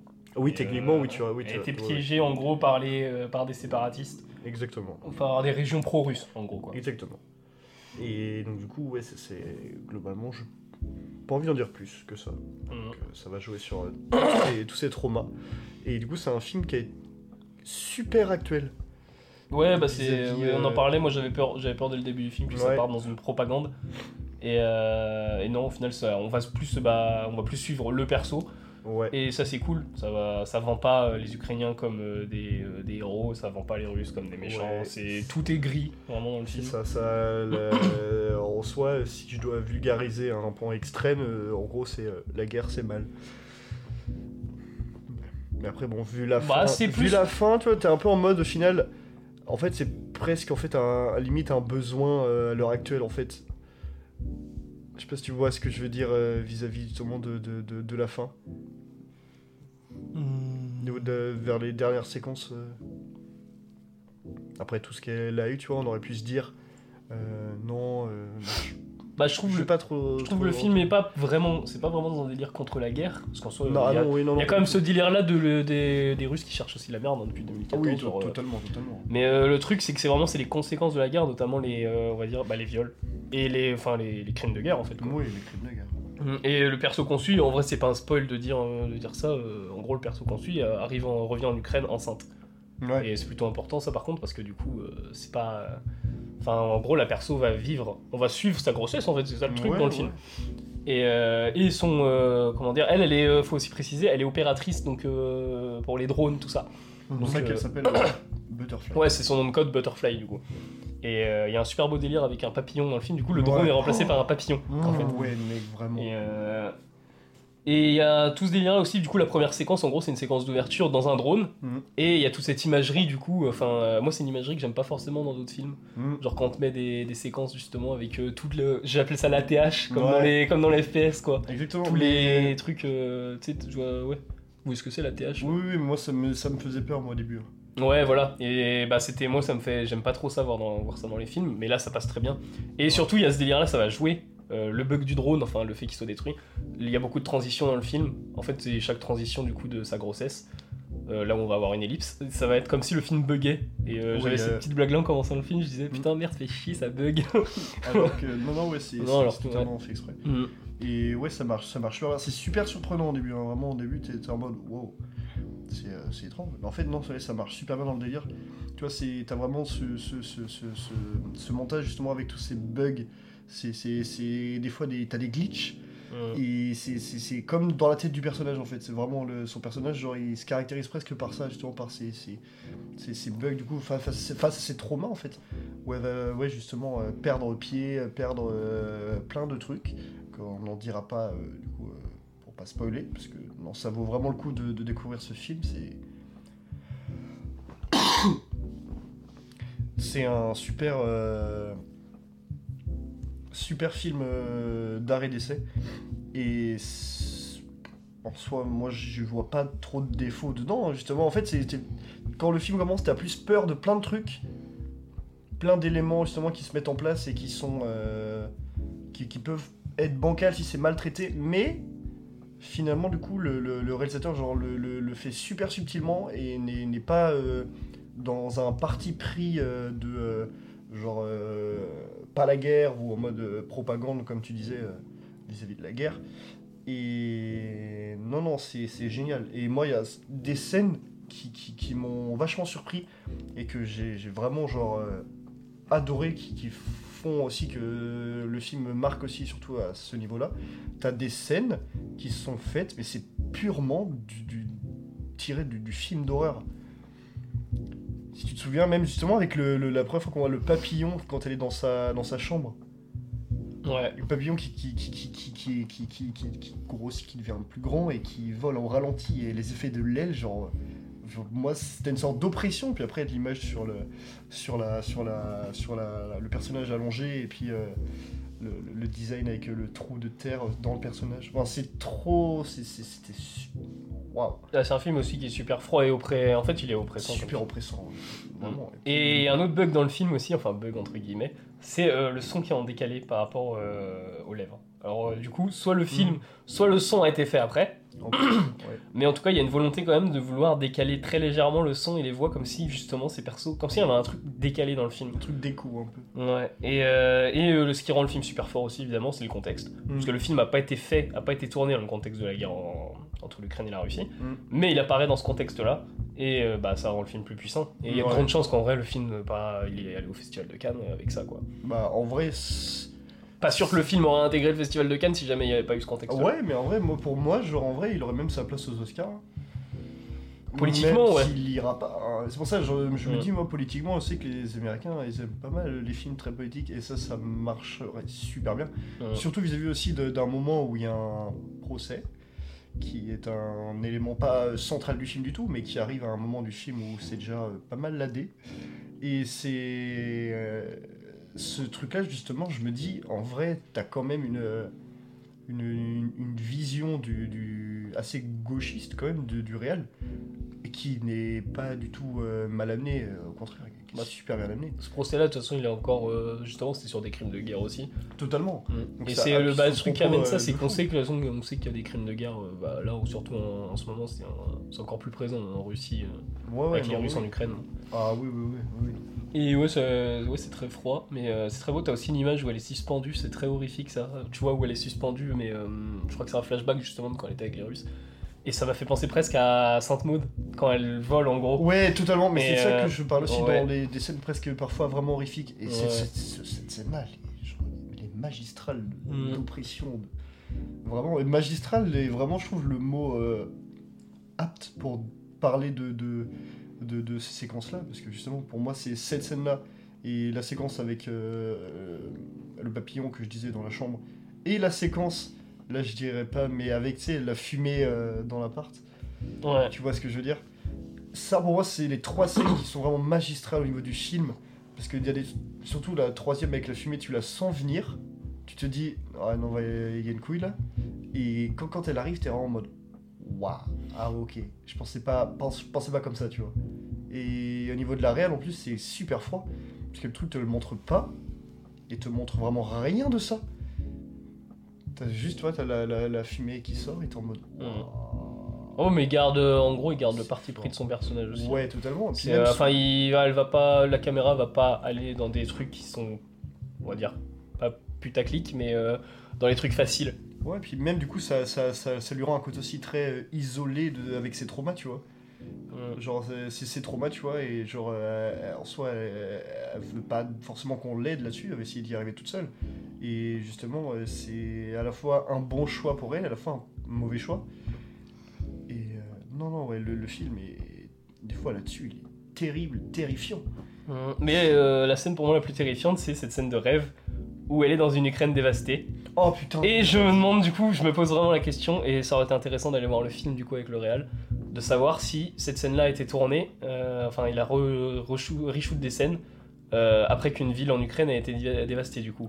Ou est-ce que c'est des, c'est des FX alors c'est des fixes, ils sont magnifiques. Bah ils sont hein. super bien faits, c'est ça le truc qui est super bien fait. Mais euh, super réaliste le truc. Parce que cette scène-là, en plus, euh, bah, toi, du coup, Étienne, pour t'expliquer, genre, en gros, t'as une scène de... où tu vois, du coup, la ville un peu euh, à la fin, donc ville très propre, mais au milieu du film, t'as... elle est dans un rêve où elle s'imagine le même endroit, mais il est complètement dévasté. Genre, t'as de la fumée qui sort des bâtiments, tout ça, et c'est... C'est euh, giga apocalyptique. Et ouais, et tu te dis, mais euh, est-ce qu'ils ont reshoot ça au moment, justement, où les villes se sont fait bombarder, quoi? Ah ouais, ouais, et puis. Ce serait un assez récent. je sais pas. tension, un truc, et t'es vraiment en mode putain. euh, Mm. non, franchement, euh, j'aimerais. En fait, si t'es- si t'essayes de te mettre à la place des Ukrainiens, en fait, c'est super compliqué parce que tu peux pas vraiment. Juste par ce- cette scène de rêve, tu te dis putain, si c'est comme ça, mais. Ouais, c'est l'enfer absolu. hein. Mm. Genre vraiment, euh, c'est. Non, c'est. Non, en vrai, c'est super fort comme film. C'est super fort. Toujours pas à retrouver le, le- le nom de famille du réal. j'ai son prénom, mais j'ai pas son nom de famille. Euh, je sais que ça finit par Nia. Nia. Maxime. euh, Je sais que je, je- je- je savais le dire euh, à un moment, mais je m'en souviens plus. Bref, faut vérifier. Mais c'est. Non, non, c'est un film que je conseillerais d'aller voir. Il passe à l'Arvor, donc euh, allez-y. Ouais. Euh, allez-y. euh, allez-y. Bah, il va peut-être repasser au Gaumont à un moment. hein. Ce qui serait très très cool. Et en vrai, je pense que. Et je crois dans cette, dans cette scène de rêve aussi, il y a un moment où, quand t'as du coup le truc dévasté, t'as un plan zénital sur la place. Avec un trou. en cercle. Avec le Et les trous forment un papillon. Mm. Ah, peut-être, ouais, j'ai pas si, vu si, ça, ouais. Si, si, moi je l'ai remarqué, j'étais en mode. Waouh, c'est trop stylé. Et c'est de Maxime Nakonechny. Nakonechny, voilà. Mm. Et euh, non, ils sont deux dessus d'ailleurs. Avec Euh, Alina Gorlova aussi. Ils sont deux réalisateurs dessus. Ouais, je viens de voir ça. Me, je suis pas, je pense pas. hein. Même Bah, quand, Maxime. quand t'as le, quand t'as le réel, euh, par exemple même au générique de fin, euh, c'est Ouais, c'est bizarre. de Maxime Bah, pourtant, t'as Alina... Nakonechka. t'as Alina Gorlova qui est créditée. Nakone- non, Nakonechny, je sais plus comment, j'arrive, même- je me souviens plus du nom encore. Mm. Non, non, il est normal, il est tout seul. Hein. Ouais, c'est chelou, elle est pas. euh, Mais peut-être. à- Ah, même au scénar, elle Ouais. est pas ensuite sur Allociné. Ouais, je sais. Ouais, je sais pas, c'est bizarre. Attends, du coup, bizarre, c'est bizarre, Le bon. nom du réel, déjà, Maxime. Ah, je l'ai Na- vu, c'est bon. Nakonechny. ah, non, je sais pense plus, à la chenille, en plus avec le papillon. Ouais, ah oui, oui. vraiment. Mais ouais, le film à voir est euh, très Vraiment, politique je- et encore ouais. plus impactant aujourd'hui. du coup. Oh, Avec je- le contexte. Non, c'est euh, le truc, c'est que justement les films de toute façon sont à voir dans le contexte. Euh, bah, le bon exemple, c'est euh, bah, tout le cinéma euh, qui a été fait après le 11 septembre aux États-Unis. C'est un cinéma qui est devenu beaucoup plus terne Oui. parce que c'est juste un événement qui a marqué tout ça. Ouais, et en vrai, même par, euh, par le fait que le film soit quand même assez terne sur des images avec un ciel très gris la plupart des films, t'as pas de gros soleil. Bah, c'est parce que de toute façon, depuis de grosses 2014, pluies, tu vois. l'Ukraine, ils ont ce délire-là. Enfin, il y a, il y a ce délire-là avec les, les pro-russes et tout ça. Enfin, c'est, euh, en vrai, ils sont en guerre depuis très longtemps, l'Ukraine. C'est juste que bah, c'est pas assumé par les Russes. Genre, ils sont pas rentrés en soi, les Russes, en, en Ukraine à ce moment-là. Mais euh, Ouais, ouais, non. c'est quand même en guerre, quoi. Ça, le sujet est quand même super lourd, mais du coup super bien traité. Non, c'est un, Ouais. vraiment très grand film, je trouve. C'est vraiment très très fort. Hein, Et on va peut-être euh, du coup passer à un truc plus gay. Ah, un truc un peu plus léger, mais pas vraiment final, parce que bon. Du coup, on va passer à Le petit Nicolas. Qu'est-ce qu'on attend pour être heureux De Amandine Fredon et. euh, Benjamin Massoub. Merci. Ou Massoubré. C'est pas si Massoub. un- J'allais dire, euh, j'étais sur Benjamin, mais j'avais plus son C'est leur premier film. Oui. Et c'est Voilà. un premier film. Mhm. Mon dieu. Quelle dinguerie. Tu veux le résumer? Vas-y, Moitié. Euh, bon, en vrai, résumé, c'est un peu compliqué parce que concrètement, c'est deux histoires, enfin plusieurs histoires en parallèle d'une certaine façon. Mais concrètement, ça raconte plus la, la création du personnage du petit Nicolas et euh, comment ce- cette création et ce personnage-là ont euh, influencé les, les vies de ses auteurs. Et comment il se développe aussi. Ouais, bah la création. Mhm. Oui, ça oui. Mais voilà, en gros, c'est ça. Ouais, Et euh, c'est vrai que c'est c'est surprenant parce que rien qu'avec le titre, on pourrait se dire que bon, bah, c'est un énième euh, film euh, sur des histoires racontées dans les BD, mais cette fois-ci portées sur l'écran. Mhm. Mais pas du tout. Vraiment pas. C'est vraiment plus porté sur les auteurs et même quand, euh, quand on est dans. Bah, du coup, c'est pour ça que je disais plusieurs histoires en parallèle, c'est parce que des fois on a des, histoires du petit Nicolas quand même inclus dedans. Mais même quand il y a ces histoires-là, je trouve qu'il y a un lien avec euh, bah, forcément la vie des auteurs. euh, mais là, il est, il est vraiment présenté directement, parce que quand on lit la BD, ça, on s'en rend pas forcément compte. Mais voilà. C'est trop bien. le euh, moi, ce qui m'avait marqué, ouais, c'est les, la dif- les différences entre les scènes euh, de Sampé et Goscinny Mhm. et euh, les scènes euh, du petit Nicolas qui sont du coup dessinées. On a, à chaque fois que le truc se crée, c'est toi qui disais, les Ouais, et tout ça. Il y a un côté très, pas organique, mais très beau truc tu on va dire. Ouais, carrément. Et en plus, justement, tous les contours du cadre vont être juste en blanc. Et euh, Mhm. t'as le milieu qui va être dessiné. Et après, dès qu'il y a un perso qui va rentrer dans le champ, il entre en noir et blanc. Puis il commence à se dessiner peu à peu dès qu'il entre dans cet imaginaire. Enfin, dans, du coup, dans l'histoire, euh, sur la feuille de Sampé euh, Mhm. en soi. Et, euh, et ouais, c'est, c'est trop beau comme film. C'est une super idée, c'est magnifique. Mhm. Et euh, bah, ça fait plaisir, parce que au fond, quand on, va, quand on était allé dans la salle, il y avait beaucoup d'enfants. Mhm. Et euh, moi, je trouve ça bien. Euh, c'est un film qui, qui, a, un- qui a des moments durs, quand même, faut le Ouais, dire. ouais. Mais euh, bah, moi, je suis, je suis d'avis que de toute façon, euh, dans, les, dans les films, même imaginés pour la jeunesse, il faut mettre un petit peu de, de, de- de choses euh, un peu plus dures. Parce que la- bah, c'est la, la vérité, enfin, c'est le monde. Le monde, c'est pas les bisounours. Et euh, bah, quand tu parles euh, de, de Goscinny, euh, bah, dans sa vie, il y a des moments importants qui sont liés à, à la Seconde Guerre mondiale. Quoi. Et euh, bah, quand tu veux comprendre la complexité du personnage et pourquoi, il- qu'est-ce qu'il a vécu et, et comment il est aujourd'hui, bah, c'est important de le, de le soulever et je trouve ça super bien soulevé et super bien amené. Et voilà, c'est bon pour, c'est vachement bien pour l'éducation et pour mieux comprendre les auteurs du petit Nicolas. C'est super vrai, touchant. C'est très vrai. Et en plus, euh, je sais plus si vous, quand, vous, quand tu l'avais revu et que tu l'avais vu du coup, Mhm. euh, euh, Jean-Jacques Sampé était déjà mort à ce moment-là ou pas? Ouais. Donc Ça a été vous, aviez, vous aviez eu le petit truc au début? On n'a pas vu au début, c'était à la fin, c'était C'était à la fin, au à la fin À la fin, oui, t'as le petit texte euh, qui explique Goscinny, et du coup, Sampé Mhm. a eu un petit texte qui a été rajouté aussi. Ouais, oui, oui. Parce Oui, parce qu'il y a 4 mois, Non, ou ouais, 5 on l'a- oui, mois, on l'avait pas eu non, ce texte-là. Parce qu'il était pas mort à ce moment-là. Ouais, on- justement, on m'avait dit justement que le film avait, été retouché pour euh, Ouais. un, un texte dessus. Et Mhm. du coup, même aussi pour euh, la mémoire aussi de ces, de ces deux très très grands artistes, on... le fait qu'il y ait aussi pas mal de gosses dans la salle, c'est cool aussi, tu vois.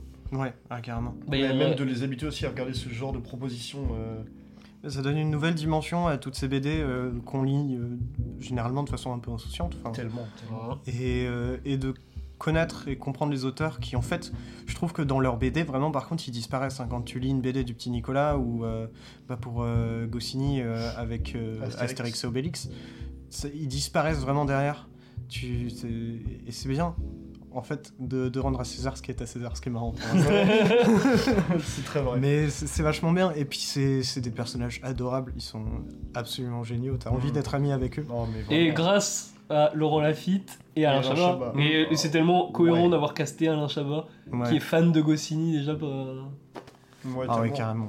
Justement, je, je, je- c'est ce que j'allais en dire, Mm. justement, que genre leur interprétation, elle est genre sublime. Ils sont... Non, non, mais ils sont trop forts. Et moi, il y a une réaction à la salle qui m'a fait trop, qui m'avait trop touché, c'est quand Goscinny du coup euh, décède dans le film. Mhm. T'avais un gamin qui a fait Oh non, il a perdu son ami. Ah. J'ai entendu Ah ça dans la là salle. là. Et genre, euh, oui, c'est un, c'est un moment super dur dans le film. Et euh, c'est vrai que, bah ouais, t'as- non seulement t'as le passé des deux persos, mais t'as surtout aussi le Sampé qui a perdu son meilleur ami. Mhm. Mm. Et qui l'a rejoint il y a pas longtemps. Ouais. T'as- en vrai, t'as as comme une forme de la boucle est bouclée, quoi. Mm. Quand tu regardes le film, euh, et non, non, c'est. Ah non, c'est- c'est c'est merveilleux, t'as envie de pleurer. C'est bien qu'en plus le film soit écrit ou produit par Anne Goscinny, du coup, qui est la Mhm. petite fille. Euh, c'est Il la fille ou non, la fille de Goscinny ou la Il me petite semble que c'est sa fille. C'est sa Elle a participé à l'écriture, Ouais. il me semble. Et, euh, et c'est bien parce que c'est pas un film concentré sur Goscinny. hein. Ah non, c'est mais vraiment, euh, sur il- Sampé, vraiment non plus. ouais. hein. C'est c'est pas vraiment fait comme un hommage. hein. Non, c'est bah, c'est le meilleur hommage qu'on puisse faire à Bah, Sampé c'est- Goscinny à travers le petit Nicolas. En fait. littéralement le- c'est le meilleur hommage, mais Mm. je, pour moi, genre, le film n'est pas fait comme un hommage. Ah, en même temps, c'est c'est pas un film euh, qui se place euh, comme euh, regardez-les, ils étaient forts, euh, ils, Non, ils c'est ont des- fait ci, ils ont fait ça. Non, non, c'est très naturel, c'est très organique. euh, Bah, c'est rien que l'idée du petit Nicolas, tu les vois juste, il y a un bus qui passe et puis euh, Mm. ah, on va l'appeler Nicolas. Et j'aime bien le fait que le bus passe deux fois avant qu'il Ouais. y ait Ouais. le déclic. non, même le fait qu'ils parlent, euh, qu'ils aient d'interaction avec le petit Nicolas, justement, Ah, c'est super permet. beau, ça. ouais, ouais, Ouais. c'est super beau. Puis en même temps, ça Ah, y a une vraiment réplique. d'exprimer- faire exprimer son personnage et ce- son caractère, son écriture. Ouais. Ouais. Il y a une réplique qui est forte. C'est génial. Parce que les, les deux personnages parlent à leur petit Nicolas, Mm. respectif. Et à un moment, ils se croisent dans un parc et Ah, toi aussi, tu lui parles. Mm. C'est c'est super beau. C'est magnifique. Non, moi la plus belle réplique ça reste euh, au petit Nicolas, ouais. euh, le petit Nicolas qui dit mais moi aussi euh, du coup euh, je vais mourir et tout. Ah, ouais. Et t'as du coup Sampé qui fait bah non toi tu vas vivre éternellement et on va vivre à travers toi. Mm. Et bah c'est le but de l'artiste au final de Génial. faire vivre ses œuvres. Enfin de De Et vivre on- à travers ses œuvres. c'est vrai. Et Mm. on en reparlera d'ailleurs euh, pour le film à thème je pense. De cette, Oh, euh, de cette putain, thématique là. Oui, j'avoue. Mm. C'est vrai, non, c'est vrai. Mm. Non, C'est vrai que le- c'est peut-être le- pour moi, honnêtement, le film le plus beau, peut-être le plus émouvant qu'on a eu de l'année. Ouais. Ouais. Ah, vraiment, je vois pas, je vois pas quel film a le plus ému que ce film-là cette année. Moi, il y en a un, mais. Il y en a Ouais. C'est lequel? Vortex. Ah ouais. Ouais. Ah oui, d'accord. Ah, si, ouais, c'est vrai que euh, Vortex, ouais, faut, euh, si tu rentres dedans, peux- ouais, ouais. il est impactant et émouvant, ouais. Ouais, Ah, c'est sûr, même- sûr. Faut rentrer dedans. Je, je suis sorti de Vortex, j'avais des vertiges, hein. sérieusement, sans Ah ouais, déconner. non, ouais, Je-. Vertige, euh, c'est un très bon nom de film de Gaspard Noé. Vertige. Oui, c'est vrai. C'est vrai. Mm. Bah, ce serait Vertigo 2, quoi. Vertigo. Oh, ce serait vraiment un remake de Vertigo Par Gaspard Gaspard Noé. Oh la dinguerie La dinguerie Mais ouais, le petit Nicolas, euh, bah, tout à l'heure on disait avec les innocents aller le voir en salle, mais celui-là, allez le voir en salle. C'est couré. Il faut, il faut y aller. En plus, c'est, c'est, c'est, c'est tout public, c'est bien. Enfin, Ouais, faut- c'est- franchement, je pense que je connais personne qui n- détestera ce film. Ouais, vraiment, faut vraiment lui donner beaucoup de visibilité parce qu'il le mérite.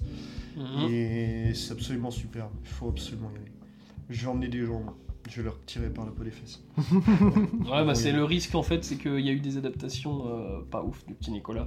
Mm. Et que les... maintenant, bah, tu as un film Le petit Nicolas, c'est tu as sur une histoire banale et tout ça. Bah, Et, c'est ça, euh, ouais. C'est, c'est un petit peu. euh, Bah, tu t'attends à une énième adaptation euh, de, de, de BD. mm. Et en mode, bah, juste, ouais, voilà, on a mis des acteurs connus, ils font les voix, et puis l'animation, mais ça raconte la même histoire que dans la BD. Pas du tout. Bah, en soi, les foncer. histoires que tu vois dessinées par Oui. Santé là, Ouais, mais- sont, des histoires, sont des histoires basiques du petit Nicolas, mais elles sont juste en termes d'animation, ça marche tellement bien. Et en- plus, moi je trouve que ce qui est fort, c'est le contexte qui est rajouté autour. Ouais, bah ouais, voilà. Parce que te- tu peux vraiment observer ces histoires avec un nouvel œil, même Mhm. si tu les connais déjà. C'est bah déjà ouais, ça vaut le coup d'œil pour l'animation qui est magnifique. Mhm. Mais en plus avec euh, le contexte additionnel des, des auteurs qui l'entourent et qui l'écrivent euh, en pensant à leur vie, à leur enfance, tout ça, Mhm. c'est super beau. Ouais. C'était à voir absolument. Zéro défaut, que les qualités. Mhm. Un des meilleurs films de l'année. Il y en a plein de bons films cette année, c'est trop cool. Ouais. Une très bonne année cinéma.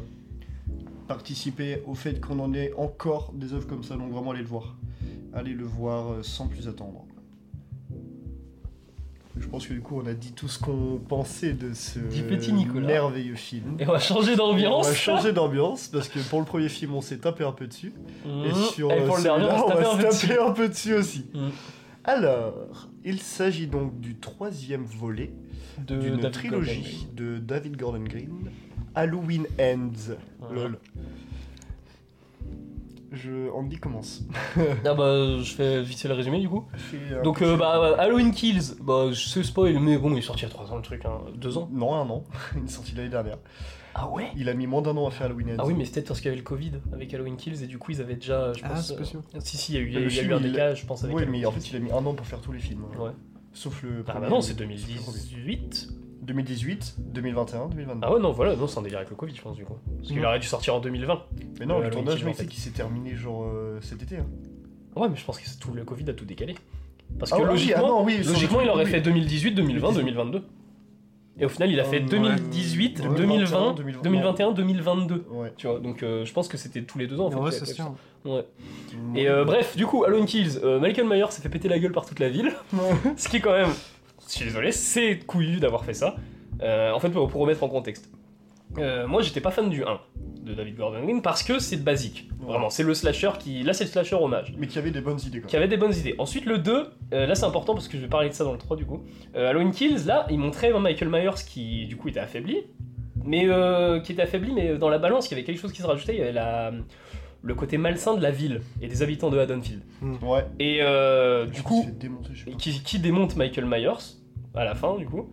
Et euh, du coup on s'attend au 3 quand même. Bah, comment on va démarrer le 3 Et déjà, truc incroyable et virtuose, je trouve la scène d'intro du 3, j'étais pas fan au début, j'étais en mode putain c'est bon ils refont le coup du Ouais. frigo, genre ils mettent des screamers, et là à la fin, ouais, c'est bon, j'étais en mode oh il y a. Michael Myers qui va débarquer, c'est bon quoi. Non, Et en vrai, je suis d'accord. Sur le cul vraiment j'étais en mode quoi?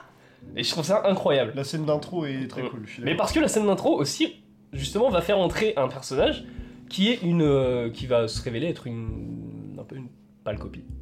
Mais euh, Ouais. enfin bref, on va- voilà, scène d'intro, euh, je trouve que déjà qui quand même est couillu et qui est en, dans la, du coup, dans la logique continuité de la scène couillue euh, de Halloween Kills. Juste avant que tu continues ce que tu veux dire, je tiens juste à préciser qu'on va spoiler le film comme des gros bâtards. Ah oui, ouais, bah après je, suis, Euh, je suis encore sur le début. ouais, ouais, mais je préfère prévenir maintenant, on Ouais. va spoiler le film. Si on l'avez avertira quand ça va spoiler. mais- Oh, ouais, bah Ouais. le jour où on vous avertit déjà, le, ça va spoiler. Donc si Ouais. vous voulez rien savoir, euh, passez directement au- à la thématique.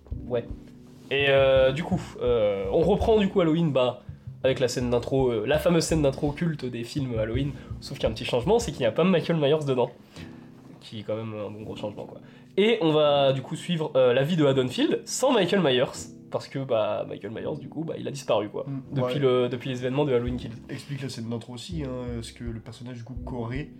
euh, Ouais, Corée, en gros, déjà, euh, alors déjà, petit, petit truc aussi sympa, c'est que, je, si je me trompe pas, je suis pas sûr qu'il y ait eu un film Halloween qui a repris cette idée de babysitter euh, masculin. Pas Mais en tout cas, il a, déjà, il a, déjà, il y a un délire. Euh, déjà, il a changé le sexe de son personnage, ce qui est quand même, euh, ce qui est quand même assez étrange. Et en fait, euh, là où on s'attend que Michael Myers débarque pour tuer le babysitter, comme d'habitude. Mhm. D'ailleurs, le gamin arrête pas et il casse-couille et passe son temps à dire dans la scène d'intro Tu vas te faire tuer par Michael Myers Et c'est incroyable. Et en fait, euh, le babysitter, à un moment, du coup, se fait enfermer, il en a ras le cul. Il le la babysitter défonce la porte alors qu'il y a le gosse derrière et il tue le gosse. Mhm. Et euh, Involontairement. C'est ça. Et ensuite, d'ailleurs, t'as le, du coup, le super générique culte de Halloween qui apparaît. Ouais, qui Et- était moins impactant, je trouve que.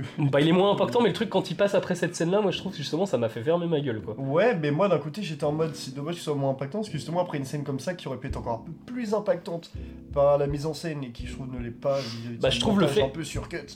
Ah, je trouve pas. Oh si mec, des fois si, franchement si, des fois euh, sur la Ouais. scène d'intro mec, et je trouve ça dommage parce que la scène d'intro je la trouve super cool. Mais est cool. la scène d'intro reprend vraiment. La scène d'intro, c'est une scène d'intro Halloween. C'est juste qu'il a pas Michael Myers dedans. Mais il y a le coup du frigo où il y a rien derrière d'ailleurs en plus. bon, moi ça je m'y attendais, hein. Fran- franchement je, je me suis dit non. En plus c'est que tu regardes le placement de la cam mec, derrière la porte du frigo mec t'as as vraiment un placard mec. Donc tu en mode genre il y a aucune place pour qu'il se pop là, s'il pop là mec ça n'a aucun sens. Ouais, mais justement, mais il pop pas, de toute façon. Mais parce qu'il peut pas popper, donc ça n'avait aucun sens. non, Mais il peut pas popper, mais justement, Michael Myers. sorti de la Mais. Michael Myers ne pop pas, mais par contre dans le film, Corey lui pop à des endroits où il ne peut pas pop. Oui, mais. Et oui, ça, mais- justement, et je trouve ça- C'est bah, c'est une subtilité qui est quand même très bien parce que Michael Myers, vraiment, dans ce film-là, enfin Corey, et, euh, au final contrôle le film plus que Michael Myers dans ce délire-là en tout cas. Ouais. dans ce délire de cliché d'horreur. Et c'est là que je veux en venir, du coup, c'est que David Gordon Green, avec ce film-là, il, euh, il retrace un peu ce qui, ce qui est fait en ce moment dans le, dans le cinéma d'horreur, notamment parce qu'il y a Blumhouse derrière. Et, euh, et euh, Corey, en gros, donc le personnage babysitter, qui va, qui après la scène d'intro, donc a vieilli et a une réputation de merde dans la ville de Haddonfield, Ouais. euh, bah, euh, il est vu comme un meurtrier. Il a été acquitté d'ailleurs, en plus. Oui, oui, oui, oui. Mais il est vu comme un un meurtrier et Ouais. au final il va complètement se faire euh, dérouiller par les gens de la ville quoi, Oui. notamment des gamins en gros. Des... Et, euh, et il va dérailler complètement. Et euh, en plus, notamment, il a une histoire d'amour avec du coup la petite fille de Laurie, Doris Strode. de Laurie Strode. Et et qu'est-ce que j'en peux en dire de plus sur là-dessus? Ouais, parce que j'ai plein de trucs à dire, mais le truc c'est que, je, faut que je, je veux enchaîner. Euh, bah vas-y, mais dis, dis ce qu'il va pas dans le film.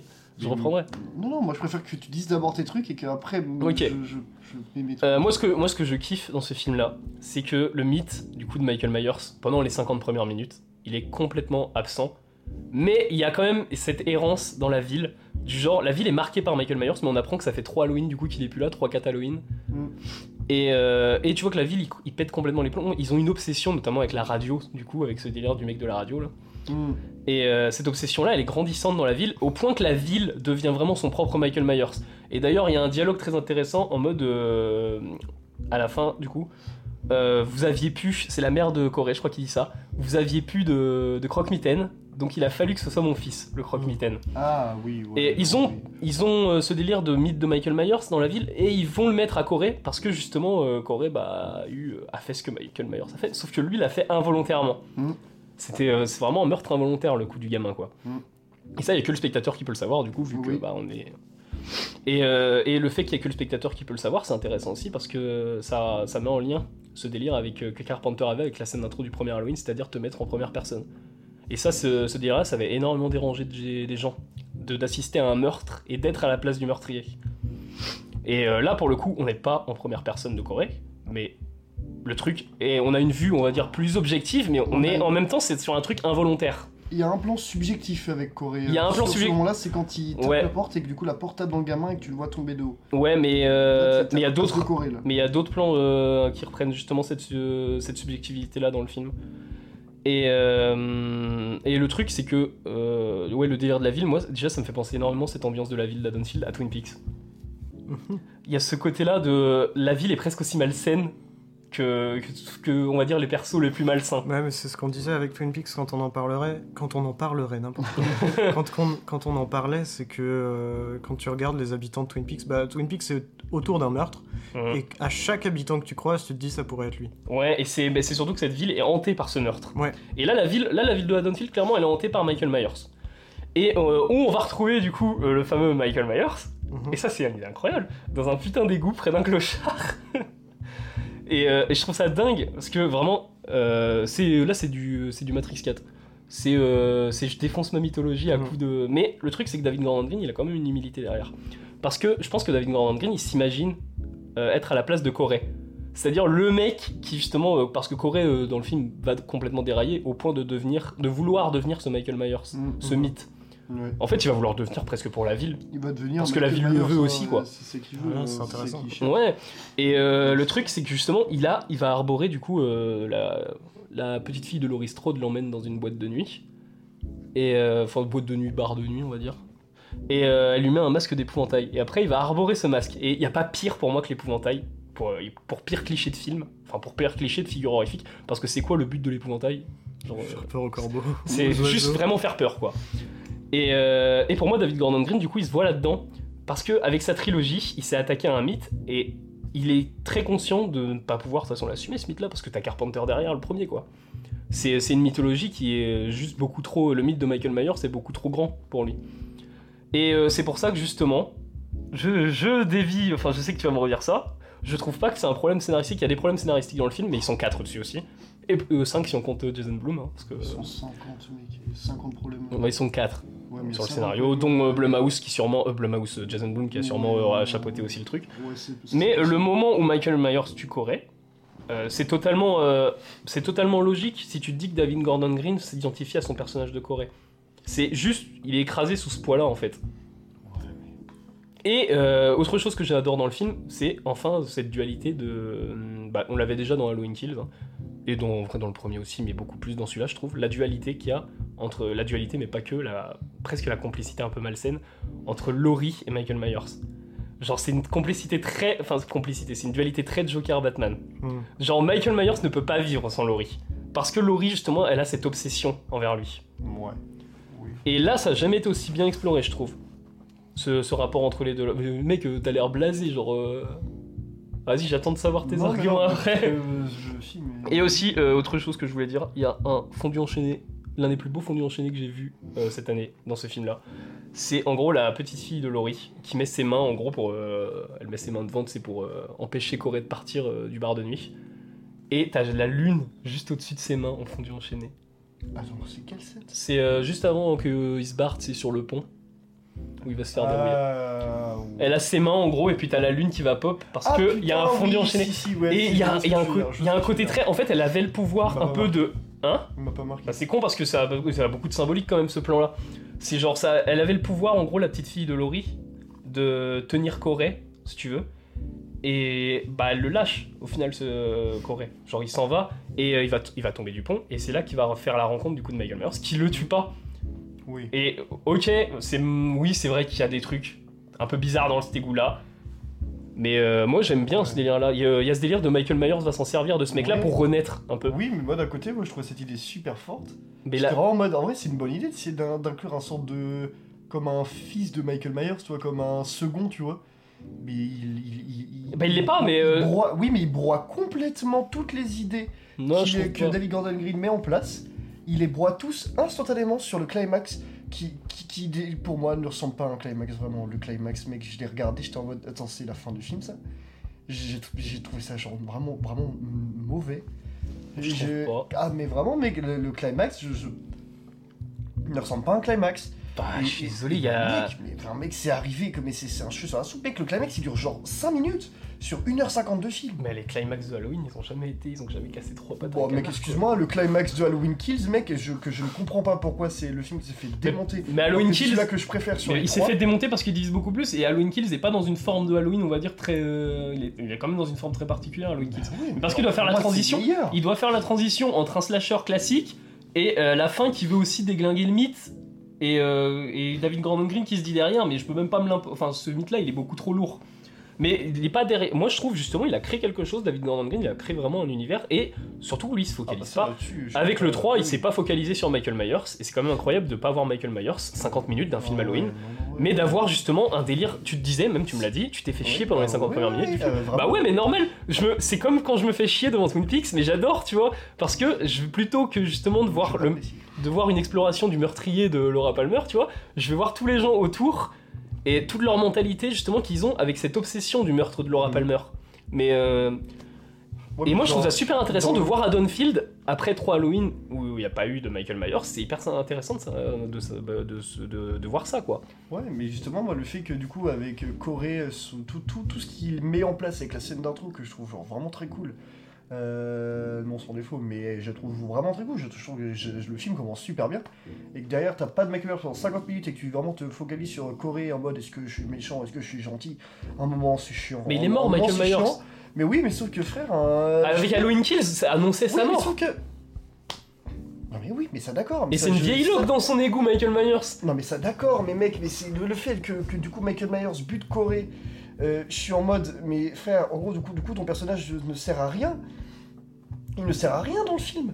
À part se dire est-ce que je suis méchant ou, euh, ou est-ce que je suis pas gentil Ah, Vas-y, apprends-moi Michael, apprends-moi pour se faire buter par Michael Myers. Et euh, Alors que juste avant, il est en mode non mec, je te bute pas, je te bute pas. euh. Non mais excuse-moi, des fois il y a des incohérences, des trucs. tu sais pourquoi il s'est fait- pas. Tu sais pourquoi il s'est fait buter par Michael Myers à ce moment-là? Parce qu'en gros, c'est le moment, enfin juste avant, il, a, il s'est intéressé sexuellement à la, à la petite fille de Laurie Strode. T'as toujours eu ce délire-là de sexe, en gros, dans, dans Halloween, où le sexe c'est presque le mal. Et euh, t'as euh, des mecs comme euh, justement David Robert Mitchell qui ont exploré ça à travers It Follows en mode le sexe tue. Et dans Halloween, en soi, il y avait ce délire-là. Du genre, tu sais, la babysitter, en gros, qui veut, bon, c'est le Ouais, babysitter qui veut ouais. machin chez les parents. Et au début, il, a, il veut pas ça, Corey. Et il est dans un esprit Michael Myers. En soi, Michael Myers va pas, va pas le tuer au début parce que bah, c'est un mec qui, justement, est complètement, il est complètement paumé. Mais après, sauf qu'il devient un truc morbide. Euh, Enfin, il devient un peu morbide, mais euh, il est pas, euh, si tu veux, il a un esprit complètement malsain aussi, Corey. Et, mais il est pas vide comme, comment dire, comme Michael Myers. Michael Myers, lui, c'est il tue et c'est tout. Corey, lui, il est plus dans un délire de vengeance. Et là, en soi, déjà, il y, a- un truc aussi qui me fait dire que justement, il y a un gros lien aussi avec le sexe dans, le film. Et il est très marrant ce lien-là parce que dès qu'au début, je trouvais que c'était un reproche au film et je l'ai changé après.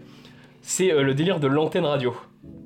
Genre, il y a un moment dans le film où en gros, Ah putain, oui. elle vient euh, serrer la fille, la petite fille de Lauriston Ouais. rend visite au, euh, au garage du coup parce qu'il travaille dans un garage Corée. Elle le serre dans ses bras et là Corée ensuite il regarde l'antenne et il y a bah tu vois un plan de l'antenne et j'étais en mode oh, c'est une métaphore phallique ce truc quoi quand même genre euh, ouais complètement. Oui, Et sauf qu'après non non David Gordon Green 45 minutes après justement qu'est-ce qu'il fait? Genre Corée il dit genre ah j'ai un passé euh, quand même avec cette antenne là je venais tout le temps m'allonger ici quand euh, Il explique justement ce délire là de l'antenne. C'est sur, la... c'est sur le toit de la radio. Et là, ouais, voilà. Et justement, et moi, je- ce que je prenais comme une euh, métaphore phallique, tu vois, euh, genre euh, toute débile, non, ça a une symbolique pour le perso de Corée. Et à ce moment-là, il est pas, il a pas ce délire sexuel, Corée. Il l'a après dans le film. Et ça explique son Mmh. meurtre par Michael Myers. Et au final, ça a servi ce truc-là. Bah, pas le meurtre, hein. enfin je dis pas que c'est le meurtre sert, mais le fait que Corée soit dans la maison de Laurie, bah écoute, ça va amener Michael Myers et on va avoir la confrontation finale qu'on attend depuis très longtemps. euh. Qui dure 5 minutes. Bah ouais, mais. Qui dure 5 minutes, excuse-moi mec, sur toute la max, j'ai jamais senti Loris trop en danger. Hein. j'ai juste vu Michael se faire euh, laminer mon pote. De toute façon, comment tu veux te en sentir 5 minutes frère, il y a, y a aucun, y a aucun enjeu véritable en fait de se dire là c'est la vraie Bah, confrontation. Il n'y a vois. jamais eu d'enjeu, enfin. Moi dans ma tête, là je pense- c'était juste une vieille confrontation Le, comme le ça. but c'est pas de faire une scène d'action ou une scène de tension. Je pense que le but c'est vraiment juste de démolir Michael Myers. mais là, y a même le but de. Et bah, c'est un brouillage de mythes, et on va parler de la dernière scène du coup. Comment Michael Myers meurt. C'est euh, en gros, t'as tout un transport, presque un transport funéraire, et Ouais. transport funéraire joyeux, presque, Ouais. tu vois, de trimballer Ouais. Michael Myers du coup Ah qui ouais, est mort. ouais. Enfin, il est mort, euh, il est d'ailleurs, il est crucifié en soi. C'est, euh, elle lui plante des couteaux pour une table et tout, et euh, c'est presque le Ah, dieu de la mort, tu vois, vraiment. Et en gros, il l'emmène en bagnole euh, dans, une, dans le garage, enfin, au garage déchetterie ou truc comme ça, où en gros, il y a un broyeur. Mais c'est dans le, le, ouais, le Ouais, garage. c'est dans le garage. Mm. Et euh, il l'emmène au broyeur, et c'est simple, il le broie, le truc. Il broie Michael Myers. se faire brouiller. Mm. Et, tu, et on voit la tête de Michael Myers aussi pendant le film. On le voit plus souvent avec sa tête qu'avec son masque. Euh, ouais, mais on voit pas son visage. En tout cas, il n'y a pas de gros plan sur son visage. Non, Si vrai. on va avoir des Mais plans, on, euh, derrière. On le voit son visage quand même. On Mm. le voit, tu vois. Mais parce que, et d'ailleurs, moi j'adore son masque, parce que son masque évolue euh, au fil de, de la trilogie. Ouais, Bah là, le masque Et- dans la trilogie, je le trouve super Et stylé. il est, bah là, il est dégueulasse dans le c'est un cadavre le truc, trop- vraiment. C'est, euh, trouve super stylé. mais le, Michael Myers qu'on voit au bout d'une heure de film, c'est vraiment pas le Michael Myers. Enfin, c'est, c'est une loque dans un égout, c'est un tortue ninja crevé quoi. Ouais, ouais, ouais. vraiment. hein. Et pour, pour dire le clochard qui est dehors, il a plus de vivacité et de folie que Michael Myers dans l'égout. Et c'est ça qui est incroyable. Et Corey va tuer ce clochard là d'ailleurs en plus. Ouais, mais- Et c'est ce qui va marquer son, euh, son tournant quoi. Ouais, mais aussi d'un côté, tu vois, Michael Myers, c'est ce que j'avais dans Halloween Kills, dans Halloween euh, le premier de 2018, Mhm. c'est que Michael Myers, tu vois, il y avait des moments iconiques où tu ressentais la puissance et la folie du personnage. Ouais, parce que c'est le but du Là, premier. mec, il y a rien. Mais le premier veut iconiser comme Carpenter a tu son vois, personnage. Mais même à un moment, genre, il y a un plan pour économiser juste. é- économiser. Économiser. iconiser euh, le, le, le Corey en Michael Myers, parce que du coup, à un moment dans le film, Corey vole le masque de Michael Myers. Donc, c'est-à-dire que Corey réussit à foutre au sol Michael Myers Parce que c'est une vieille et à lui moment-là. voler son masque et à se barrer en courant. Mais il fait rien, Michael Myers, à ce moment-là mais il y a une scène, mais oui, mais il y a une scène où du coup il va aller buter des, les, les, les, les, les quatre, euh, je veux dire les quatre euh, enculés euh, du, du, du, du lycée là, qui, qui, lui, qui le démonte à chaque fois, presque parfois injustement, dans un délire. C'est même pas, il y avait même pas d'iconisation du, du, du personnage, il y avait même pas genre. Mais il faut pas même l'iconiser le Mais c'était personnage. même pas impressionnant. T'avais même pas une, une sorte. de- Mais faut pas faire ça avec le personnage de Corey, mec. C'est un mec qui devient malsain et c'est un mec qui devient tueur Donc, par- parce qu'il a harcelé. Dans Halloween Kills, par exemple, la séquence où ils iconisent Michael Myers. euh, C'est différent, Michael Myers. Quand il sort Mais la maison en feu, ça, ça m'a donné des frissons. Mais mec. Michael- en mode, mec, c'est monstrueux. Donc, t'icon- t'iconises ton méchant. C'est pas le rendre euh, Mais on n'a euh, pas- gentil, le rendre en mode c'est le boss, il faut que. Mais parce que Michael Myers, il a toujours été dit comme, euh, pour la petite blague, l'origine du mal. Michael Myers, on n'a pas son passé. Hein. Et puis c'est pas. On a juste, on a juste le meurtre qu'il a commis, en gros, quoi. De ce Oui, que je puis- comprends, l'idée c'est pas que Corée ça devienne une, euh, une- un remplacement à Michael Non, il, Myers. il le souhaite Donc, dans le Ah, film. il, le- il le souhaite, c'est oui, son souhait à lui, mais c'est c'est impossible pour n'importe qui de remplacer Michael Bah ouais. Myers. C'est Ah toute bah, l'idée de ce mythe. Donc pourquoi est-ce que tu l'iconiserais comme un Michael Myers? Il est pas, Non, il a pas à être iconisé vraiment. dans le film, Corée. Clairement. Parce qu'en plus, c'est vraiment tueur, mais c'est. Le truc, c'est que là où Michael Myers c'est un personnage fictif et euh, auquel on peut pas du tout s'identifier, notamment avec le masque blanc. Genre Corée, c'est, euh, c'est tu le découvres dans sa scène d'intro, il commet un meurtre involontairement. Mm. Genre c'est un mec à au qui tu peux t'attacher.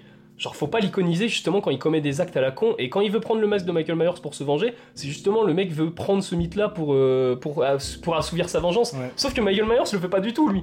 C'est Michael Myers en soi il assouvit pas une vengeance.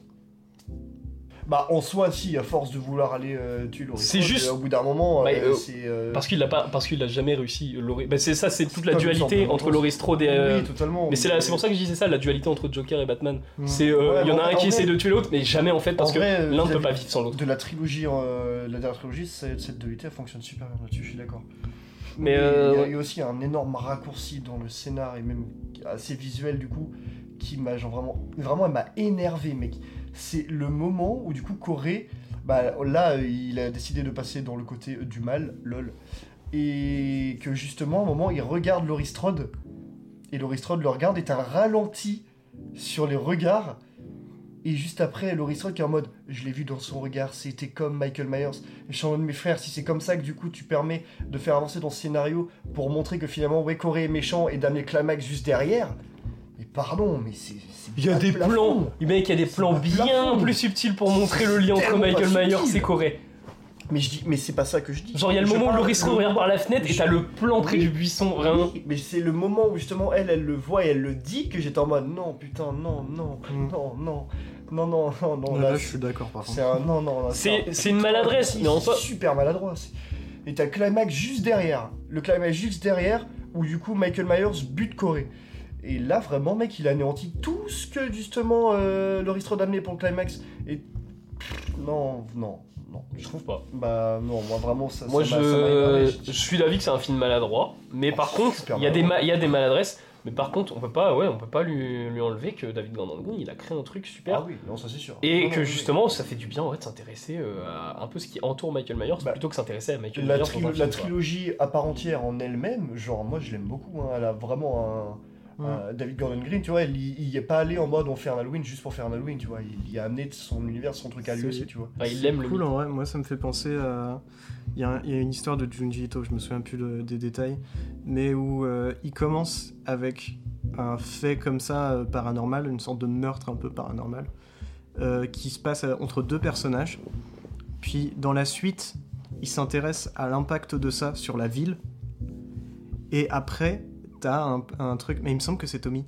Et euh, du coup, c'est un- t'as un truc avec un personnage féminin qui. euh, parce que du coup, Tommy, c'est un personnage féminin presque immortel en fait. C'est presque Michael Myers. Mais très très différent, beaucoup plus japonais. c'est Michael Myers Mais euh, du coup, ouais, au début, t'as as une histoire vraiment très personnelle en- entre deux personnes. Enfin, très personnelle. Bref, t'as capté. Après, c'est, euh, ça prend plus d'ampleur parce que il y a la rumeur de cette histoire qui se, qui se propage. Et à la fin, ça arrive au point où ça influence la vie d'autres personnages qui vont essayer de reprendre cette rumeur euh, pour eux-mêmes. Et euh, dans ça, ça me fait aussi penser à Paranoia Agent. Oui, ouais, oui, ouais, où tu t'intéresses en fait avec les, bah, juste le délire des meufs qui racontent les rumeurs et Ouais. qui influencent, euh, qui influencent le tout quoi. Mais euh, et euh, il y a aussi du coup, euh, je pas, je sais même pas si je l'ai poussé ce truc là parce qu'avec l'enchaînement des machins. Mais ouais, c'est un gros témoignage aussi du cinéma d'horreur actuel. euh, Corée au final, c'est mettre un masque, enfin voler le masque d'un mythe et en faire quelque chose d'un peu plus malsain. Enfin d'un peu, un peu moins. le truc c'est que Carpenter assumait complètement son côté l'origine, le mal. Mm. Et euh, là aujourd'hui, par contre, on va aller dans un cinéma qui veut déranger, mais qui veut mettre des personnages très ambigus et pas du tout, euh, genre, euh, même s'il il a toujours Carpenter iconisé son, son, son personnage de Michael Myers, ça viendra à personne l'idée de dire que Carpenter surkiffe son personnage au point de le déifier, tout ça. Ouais. Et c'est pour ça que justement, dans les films, je sais pas, comme. Je sais pas, euh, les trucs comme, euh, comme Smile en soi. Je vais sortir Smile parce que c'est récent et puis euh, voilà. Euh, au final, t'as, des, ce côté-là du mal, mais on en. Enfin, dans des personnes qui au final changent d'un bord à l'autre, mais d'un coup. Et c'est pour ça que j'aurais kiffé voir le monstre de Smile plutôt que peut-être les gens qui font des smiles pendant tout Mhm. le film. Et ouais, bah, voilà. Je pense que j'ai fini de Halloween. Ouais, non, ouais, ouais, non. Mais je trouve que c'est un peu vite de sortir du film et de dire ah non le film est merdique. Genre je pense qu'il y a un truc, c'est un je film. réfléchi, il fait quand même depuis le temps. Bah c'est euh, ouais mais il y a quand même euh, bah y a quand même beaucoup de choses dans le film. Et genre euh, enfin juste le délire du cassage de, du personnage de Michael Myers en vrai c'est euh, pas n'importe qui qui l'aurait fait ça. Mm. Tu vois que David Gordon Green c'est un mec quand même qui aime le truc et je suis sûr en vrai je serais curieux d'avoir l'avis de Carpenter sur le film sur Halloween Ends parce que c'est le film qui va du coup diviser le plus de, des trois même si Halloween Kills Ouais, divise beaucoup. j'en suis sûr. Et euh, Non, non, mais parce qu'il va pas plaire. Divise pas, il s'est fait démarrer. hein. Il va pas plaire, mais justement, mais moi ça me fait chier de voir sur Rotten Tomatoes Smile qui est noté 80% et euh, Halloween Kills Wens, euh, je sais pas combien il est Kill. Kills, euh, bah déjà, juste en note presse française, il a 2,2. Ça, je comprends pas. Ouais, bah je Smile, Halloween Kills à, à Smile. bah, Loin. Smile c'est pas bien du tout quoi, et euh, y a pas, y a pas de sympa. propos derrière. Bah c'est sympa, mais c'est une expérience horrifique et ça me fait pas cogiter le film après quoi. Alors que là, Halloween Ends, j'ai plus envie de cogiter, et d'ailleurs je me suis fait un petit parallèle aussi en mode euh, c'est marrant euh, d'avoir un traitement d'Hollywood dans Halloween parce que les deux mots sont des- de même taille et se ressemblent beaucoup. Mm. Voilà. Non, Ouais, c'est ouais. sympa. Halloween, Non, euh, sympa. Même j'ai encore, je pense, quelques trucs à dire dessus. Genre, euh, même déjà, juste pendant les 50 premières minutes, du coup, vu qu'il n'y a pas de Michael Myers, tu vois, genre. euh, en fait, c'est, j'ai l'impression que c'est presque du remplissage avec l'histoire d'amour, même si au final, elle, elle sert pourquoi entre pas Corey et Alicent. Pourquoi pas Ouais, pourquoi pas, mais pourquoi pas, mais pourquoi pas, pourquoi pas. Mais parce que t'allais voir le film, t'allais voir le film en mode je vais voir, je vais voir Michael Myers défoncer des gueules. Mais ouais, Voilà. mais c'est ça, mec, mais moi, c'est ce que j'aime. Ben David Gordon Green, il t'a, il t'a, il te dit, Bah bah va te faire foutre, Bah mec, comme Matrix 4, tu Bah vois. oui, bah je suis bien allé me faire foutre.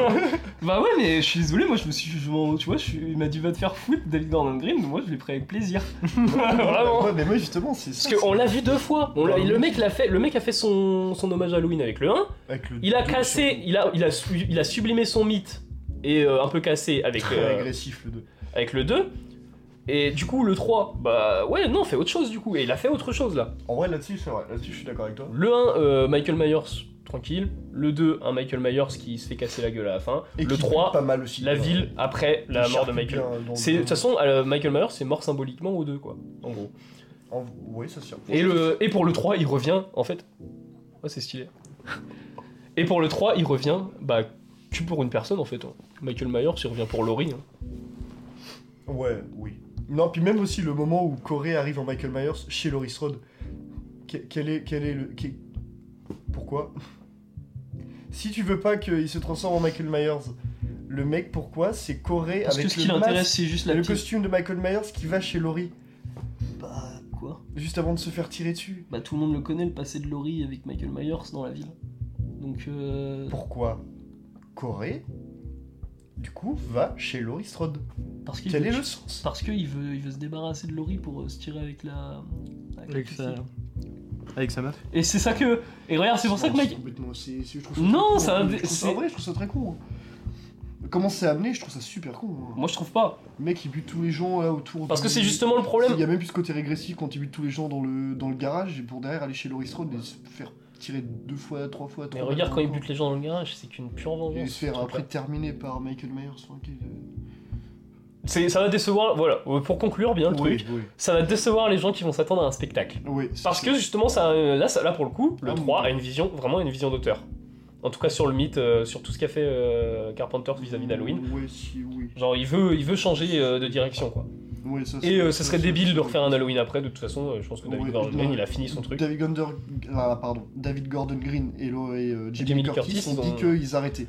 Jason Boom a dit, moi... Ouais, mais c'est un gros connard. je... Ça me dérangerait pas de refaire les films Bah, euh, ça, serait, ça vraiment débile parce qu'en C'est plus c'est con de finir sur. euh, justement, c'est une belle fin, je trouve, pour euh, le personnage de Michael Myers. Et euh, il y a rarement eu des sagas ou des trilogies où on a eu une belle fin ou des séries Ouais. où on a réussi à avoir une fin comme ça. Mais, mais vraiment, mais surtout que bah, c'était euh, Lu- euh, Lucas Varley qui m'avait dit ça se trouve dans le prochain on va voir du coup toute la bouillie de Michael Myers se remettre, se transformer en Michael Myers. J'étais en mode mes frères, ça se trouve mec, ça va vraiment être un truc comme ça ou ça va être genre euh, Halloween, deux points, euh, multiverse, le truc. euh. je te jure mec, vraiment. Non mais justement moi je trouve ça intéressant parce que la grosse critique que j'ai moi avec ces, ces films euh, qu'on comment, enfin, qui ont un peu façonné le, le cinéma d'horreur, du moins avec le côté série B, tout ça, et qui aujourd'hui sont rebootés, remakisés euh, à outrance. C'est 13. que justement, ils sont, c'est fait à outrance, Ouais. et que là justement, ils déconstruisent le mythe à travers des films, et que euh, à la fin, il est tellement démoli qu'ils le tuent comme, euh, comme de la merde. Mm. Je trouve ça bien de, de dire, bah voilà, c'est bon, c'est fini. Euh, arrêtez de redonner vie à Michael Myers. Passez à autre chose en fait. Il y a d'autres choses. Je suis d'accord. Ouais, c'était moi le c'était le truc que j'avais trouvé trop bien dans le dans le 2 voir la ville déglinguer Michael Myers à coups de batte et tout. Ouais. C'est c'est trop comme truc quoi. Et Carpenter ça, je suis sûr aussi il a kiffé. Ah, mais C'est ça, possible. j'ai kiffé aussi. Hein. Mais déjà, tu m'avais dit, je crois, Carpenter participe à la musique euh, Ouais, de avec ce troisième opus. Ouais. John et Cody. C'est sur les trois de toute façon. Donc, Ouais. euh, enfin, si Carpenter est à la musique, c'est qu'a priori. euh, Ouais, mais Carpenter il est Ouais. consultant sur le remake de The Thing qui va être fait aussi. Ouais, Donc, euh, ouais. Et euh, je suis pas sûr que ça gage de qualité. Il tu était pas aussi euh, consultant sur l'autre remake juste avant là, de The Thing? J'ai mis le Bah, 12 là. certain. Je suis pas sûr. Ah, ouais. euh, c'est possible parce que en plus sur Ouais, le tournage moyen, de ce hein. The Thing là, ils ont utilisé beaucoup d'animatroniques, ils ont utilisé beaucoup de, de FX euh, filmés dans la réalité réelle Carpenter. et ils ont tout jarté en VFX. Et bah ça se voit parce que c'est Ouais. moche, c'est dé- il est dégueulasse ce film. Ah ouais, mais c'est Vraiment. incompréhensible parce qu'en plus tu regardes euh, les maquillages qu'ils ont fait, les animatroniques qu'ils ont fait, bah, ils sont cool. T'es t'es dans une même vibe que The Thing. Bon après, bah, c'est un, un peu une redite, mais euh, ok, pourquoi pas. Vaut mieux une redite C'est marrant, d'ailleurs c'est marrant que tu dises ça parce que euh, le film cite The Thing de façon très... euh, Ah ouais. Ouais, tu l'as pas vu toi Non, C'est le gamin regarde le film d'horreur dans la scène d'intro. Ah putain Ah. C'est The Thing à l'écran, voilà. Ah putain, oui, si, c'est vrai. si, si, voilà. oui, oui. C'est- Non mais c'est marrant parce Ah, que c'est là, c'est le seul film qui est cité, euh, du coup dans Halloween Ends, c'est euh, The Thing de Carpenter. Quoi. Mm. Et euh, bon, Il a euh, eu les droits, j'imagine, parce que. c'est les Carpenter. il a la musique. Peut-être, mais peut-être qu'en vrai c'est derrière. Mais- Justement, il y a peut-être un petit message en mode regardez Carpenter qui font le truc, il m'a donné les droits de diffuser ça quoi. Je sais pas, c'est peut-être aussi un clin d'œil en fait à, à ces films. Bah ça me paraît Euh. bizarre qu'il ait mis euh, qu'un seul clin d'œil quand même dans sa trilogie, un clin d'œil aussi gros. Genre quand même un film projeté sur enfin un film sur une Ouais, télé quoi. euh, le truc. Et que ça soit oui. The Thing de Carpenter. Vraiment, Ah oui, ouais, l'écran est vrai, bien ouais. filmé. Ouais, non mais vraiment c'est ça me paraît bah, quand même à ce- bizarre à ce comme clin moment-là, d'œil. Ouais, ok. bah ça fait un peu en mode Mais, euh, regardez, euh, j'ai Carpenter, regardez, je peux mettre Mais, euh, Carpenter. Pour moi, il y a, il y a- il y a aussi le fait que, enfin, c'est c'est ce que je pense avec The Thing en fait, et puis même avec Halloween, on peut se le dire, c'est que en fait, euh, ces films, je pense que quand Carpenter les fait, euh, il se dit pas, euh, tiens, euh, je vais, je vais en, en sortir plein derrière, ça va être une franchise, tout ça, et que cette idée de, de franchiser ces, ces héros d'horreur, c'est c'est venu après. Mm. Et je pense, pas, que ça, je pense pas que ça le déplaise tant que ça. Ah ouais? Ouais, parce qu'il y a par exemple dans les suites qui, qui a eu Halloween, il y a notamment celui-là de Rob Zombie, qui est détesté par euh, beaucoup. Mais et, genre, vraiment adoré euh, par certains, quoi. Par les cinéphiles en vrai. Et euh, ça, ça a Bah, donné des trucs après, assez. c'est euh, pas une, forcément une mauvaise chose, hein, mais euh, bah, c'est- est-ce que c'est vraiment nécessaire? Ah, si je me trompe pas, il y a un Halloween d'ailleurs sans Michael Myers tout court. En vrai, c'est pas étonnant. Oh, Ouais. mais jamais je le regarde celui-là. ah bah, bah c'est celui-là de Rob Zombie, je crois. Oh bah, Bah, je trouve, je trouve que c'est pas étonnant et que c'est même une bonne idée parce que en fait, Mm. euh, concrètement, Halloween avec Michael Myers, bah, tu l'as déjà vu. Oui. Donc, euh, si tu sors quelque chose dans. Enfin, tu dois te dire, je dois sortir une suite à Halloween dans la même lignée que ce qui a déjà été fait. euh, tu te dis, je veux faire un truc bien, je veux faire même un truc mieux. Et euh, bah, si tu te limites à ce, à ce truc-là de Michael Myers, bah, t'es limité de ouf. hein. Ouais, tu, fais, tu fais un nouveau Michael Myers et tu fais à la Scream, comme le dernier. c'est pour ça. Qui est le Soit- nouveau Michael Myers Soit tu, tu C'est ton respectes. Soit tu respectes les, les- les codes du truc et bah du coup tu fais un peu la même chose euh, et, ou alors tu rajoutes des petits trucs un peu bancals soit en fait tu t'éclates et euh, tu fais un truc totalement différent donc euh, ça peut donner des fois des mauvaises idées du genre je sais pas Jason d'un coup il est dans l'espace quoique ça, il me semble que Alors, le film le est pas mauvais film apparemment est très cool et faut le mater. Ouais. Il y a Cronenberg dedans, je crois en plus. oui ouais, Donc, ouais, ouais, c'est vrai mais euh, ça peut donner des idées un peu loufoques comme ça peut donner de, de très bonnes idées du genre bah, un film Halloween mais il n'y a pas Michael Myers ça, ça peut être c'est c'est pas une si mauvaise idée Mais euh, pour le coup, ouais. et- mais bon Ça me plairait bien de Et faire un pour, euh, pour bien conclure le Halloween Ends, euh, le nouveau Michael Myers dans Ends, c'est pas euh, Corée, c'est la ville d'Haddonfield. Voilà. Mm. C'est pour que ça, moi je trouve le lien avec Junji Ito. euh, ça. Et où Ça le lien, fait même, euh, moi j'aime bien le lien avec Twin Peaks. Ouais, Ce que tu disais par rapport, on l'a vu déjà, bah, Twin Peaks saison 2, en fait, bah, on découvre qui c'est le meurtrier de Laura Palmer. Ouais. Et il te fait une saison 3 derrière, alors que le truc a été résolu. Ouais, ouais. Genre pour briser son truc au final et pour euh, aller beaucoup plus loin quoi. Je suis pas tellement d'accord quand tu dis que la ville de Haddonfield devient Michael Myers. Bah, tu te dis que la ville, soi, la ville de Haddonfield, au final, a- fait, a créé ses. a- Elle A créé ces monstres. Oui, ça d'accord. Mais elle vit de Michael Myers. Mais comme, c'est ça, comme mais le public au cinéma crée des monstres, genre qui arrivent sur écran après. non, mais vraiment, c'est un parallèle qui peut être fait facilement. Ouais. C'est euh, comme le spectateur crée ce qu'il va voir, comme juste, bah, comme euh, bah, c'est la société qui crée les meurtriers. Enfin, on sait qu'un meurtrier en général, c'est pas parce que euh, il veut tuer qu'il y tue, c'est plus parce qu'il a eu, il a subi des merdes avant, dans son enfance, des trucs comme ça. C'est c'est un propos banal, mais ça marche très bien dans le film. Mm. Et ça marche en plus, ça, quand, vraiment, ça, c'est parfait avec le cinéma aussi, ce truc-là. Avec le délire du cinéma d'horreur populaire qu'on bouffe euh, non-stop. là. Puis moi j'ai- j'aime bien l'idée quand même, euh, bah j'ai pas vu le film, hein, mais le fi- le- l'idée que, que Corée en fait devient un meurtrier, tu vois, un peu par la société, mais la société le fait devenir un meurtrier suite au truc de Michael Myers. Ça devient un peu le nouveau Michael Myers pour eux, quoi, tu vois. Bah ouais, c'est ça. Bah c'est ça, mais c'est mais la mère de hein, c'est la mère de Corée qui vraiment cite ce truc-là. En mode, vous avez fait, vous avez pu votre croque-mitaine, vous avez mon fils Mm. est devenu votre croque-mitaine. Ouais, mais c'est ça, c'est c'est très. euh, Comment. euh, Bah je vais pas trouver, c'est pas grave. Mais le film, n'a- le film n'a pas que des, que des défauts. Hein. J'ai beau euh, un peu le- l'enterrer euh, sous terre. Ah, le tu film devrais pas a- l'enterrer. Le film a des bonnes idées. Tu devrais le broyer. Ouais, tu devrais pas l'enterrer sinon Ouais, il je, va, vais, il je va aller- je ressortir. vais aller le broyer. Il va Mais sortir. je pense, en vrai, le Non. Je pense, ouais, c'est moi. Je... Mais en vrai, je pense que je pourrais largement remater. Si tu vois, je me fais par exemple euh, une soirée Halloween sur les, surtout les trois derniers, Mm. je peux remater le 3 sans problème. Ouais, moi j'ai pas, justement, j'ai même pas. Moi c'est vraiment. su- mais si je, je, je, je, je n'aime pas. Genre, c'est vrai, je l'ai trouvé vraiment super déceptif. Comparé aux deux, justement, qui étaient super régressifs, mais que je m'attendais, moi, justement. à- surtout avec le 2, quand t'as un 2 qui est comme ça, aussi fort. Ah, pourquoi faire un 3 qui serait pareil? Mais pourquoi? Mais non, mais dans, dans ma tête, en fait, le, le sens qui aurait été le plus le plus logique, après c'est là purement personnel, hein, c'est d'avoir justement le, le, le- le ch- le format qui change euh, comme le 3 mais pour le 2 et avoir le 3 qui devient vraiment super régressif. Tu vois, d'avoir ce truc par exemple dans le 2 où t'as vraiment en mode euh, le, le- Corée justement qui est, qui, est- qui- qui- qui est dans le 2 et qui, va justement chercher à pas à prendre la place mais tu vois à devenir le... le, le Et que t'aurais voulu que la fin en tous, en gros, ça soit la ville qui défonce Michael Myers Ouais, Ah, je suis pas d'accord. mais si. Il fallait une confrontation- il fallait une confrontation Laurie, non, je parle à la fin du 2. Tu gardes la même fin pour le 2, mais tu gardes avec euh, Corée et tout, genre. euh, mais Corée plutôt dans le 2 et le 3, genre super agressif avec euh, vraiment du spectacle. Et là, tu butes ton Michael Myers comme il se doit, tu vois. Ouais, mais non, je sais pour Parce le que là, pour le ouais, 2, le justement, but il commençait à introduire le délire de la ville un peu malsaine. Quand, quand, Moi j'aime pas l'idée de, de tuer un- une icône du mal de façon ultra violente parce que pour moi c'est. Ah, pas forcément ultra violente. Bah, si tu veux le faire de- en spectaculaire dans un film d'horreur, a priori, tu t'as pas 3000 façons. Mais, 3000 euh, façons à t'attendre. mais je- je- en fait, je, je trouve que fin, derrière, tu peux pas t'arrêter sur ça parce que ça sous-entend que. Il y a, il y a- il y a toute cette idée de les gens qui vont tuer ce monstre, qui vont devenir aussi monstrueux que le monstre. Ouais, mais c'est là où justement, du coup, ton parallèle fonctionnerait mieux quand tu disais que du coup, justement, la ville d'Adonfield euh, alimente son monstre, mais au final le devient. Ouais, mais. euh, Parce que là, pour moi, genre en soi, les- c'est pas le cas. Hein. Genre à aucun moment ils sont, ils, deviennent le monstre. Mais c'est pas en soi, la vie, en soi, c'est pas Haddonfield qui a tué euh, Michael Myers hein, dans, dans la fin. Ah, Ils l'ont broyé. Genre clairement, c'est Ils Laurie, c'est. Laurie qui clairement tue Michael Myers dans le film Ouais. et qui le d'ailleurs, bah, qui le crucifie au final euh, sur une table. Et- Et Mm. d'ailleurs, un truc aussi important, euh, je trouve, à parler, euh, qui est pas du coup inclus dans le film, mais qui est un peu au tout début du film au tout tout tout tout tout tout, tout, début, le film commence avant même les boîtes de prod.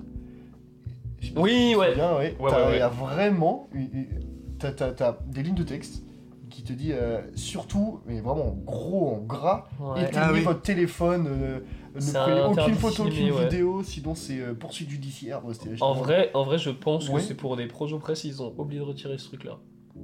Parce que vois pas pourquoi sinon l'avoir mis ce truc. Bah, en vrai, je pense que c'est pour le côté spoil. Ça fait un peu comme euh, à- Avengers Endgame, mais en moins Il y a fort. pas la, la trilogie de David Gordon Green et Halloween, tout le monde s'en fout. Ouais, mais tu Oh, vois, c'est vraiment vois, les gens qui sont fans du slasher. Ouais, mais qui sauf que tu ça. vois, justement, ce truc-là, je pense, pour éviter tout, euh, tout spoil de la fin. Comme justement, quand on était chez toi avant que tu voyais le film, et que moi je l'avais vu, et tu m'avais dit, ouais, à la fin, euh, Michael Myers. euh, Ouais, je dit genre, quoi euh, Tu m'as dit, Laurie Strode, elle bute pas le Michael Myers, elle n'y arrive pas, et Michael Myers se sauve. Oh, je suis content que ce soit pas ça au final. Bah oui, mais justement, c'est pour ça que je pense que vu que tout le monde s'attend à ça, les gens euh, ne veulent pas. Euh, Enfin, le- ils veulent pas que ça, soit spoil. Je pense que c'est juste vraiment basiquement ça. Ouais, le mais la but trilogie truc-là. de David Gordon Green n'a pas une influence très. euh, Et puis non, si ce serait les trucs de Projo Press, euh, les trucs de Projo Press, c'est embargo, donc ils auraient mis embargo jusqu'au temps, tu vois, jusqu'au 5 octobre. Ouais, je sais pas pourquoi il y a ce carton euh, là, au début. euh. Je Ouais, pense- je en pense que vrai, moi, ça. euh, je trouve la théorie de Projo Press c'est pas mauvaise, mais sinon, vrai, je pense à un truc complètement ironique. hein. Peut-être aussi. ouais. C'est possible. Ouais, moi je pense qu'il y a un délire de, de pas vouloir spoil. euh. C'est bizarre quand même. Ouais, Euh, bah je suis d'accord, hein, moi ça m'a surpris quand je l'ai vu, j'étais en mode, bah attends, justement quand je l'ai vu ça m'a hypé parce que j'étais en mode, attends, qu'est-ce qui va se passer? Il va y avoir des twists, des trucs. Non, par contre, truc intéressant aussi de parler, euh, dernière chose, euh, le générique du film. Euh, le Halloween. générique de le- fin Non, le générique non, de le début. générique du début. Euh, Il y avait pas ça pour le 2 et le 1, on est d'accord? Si.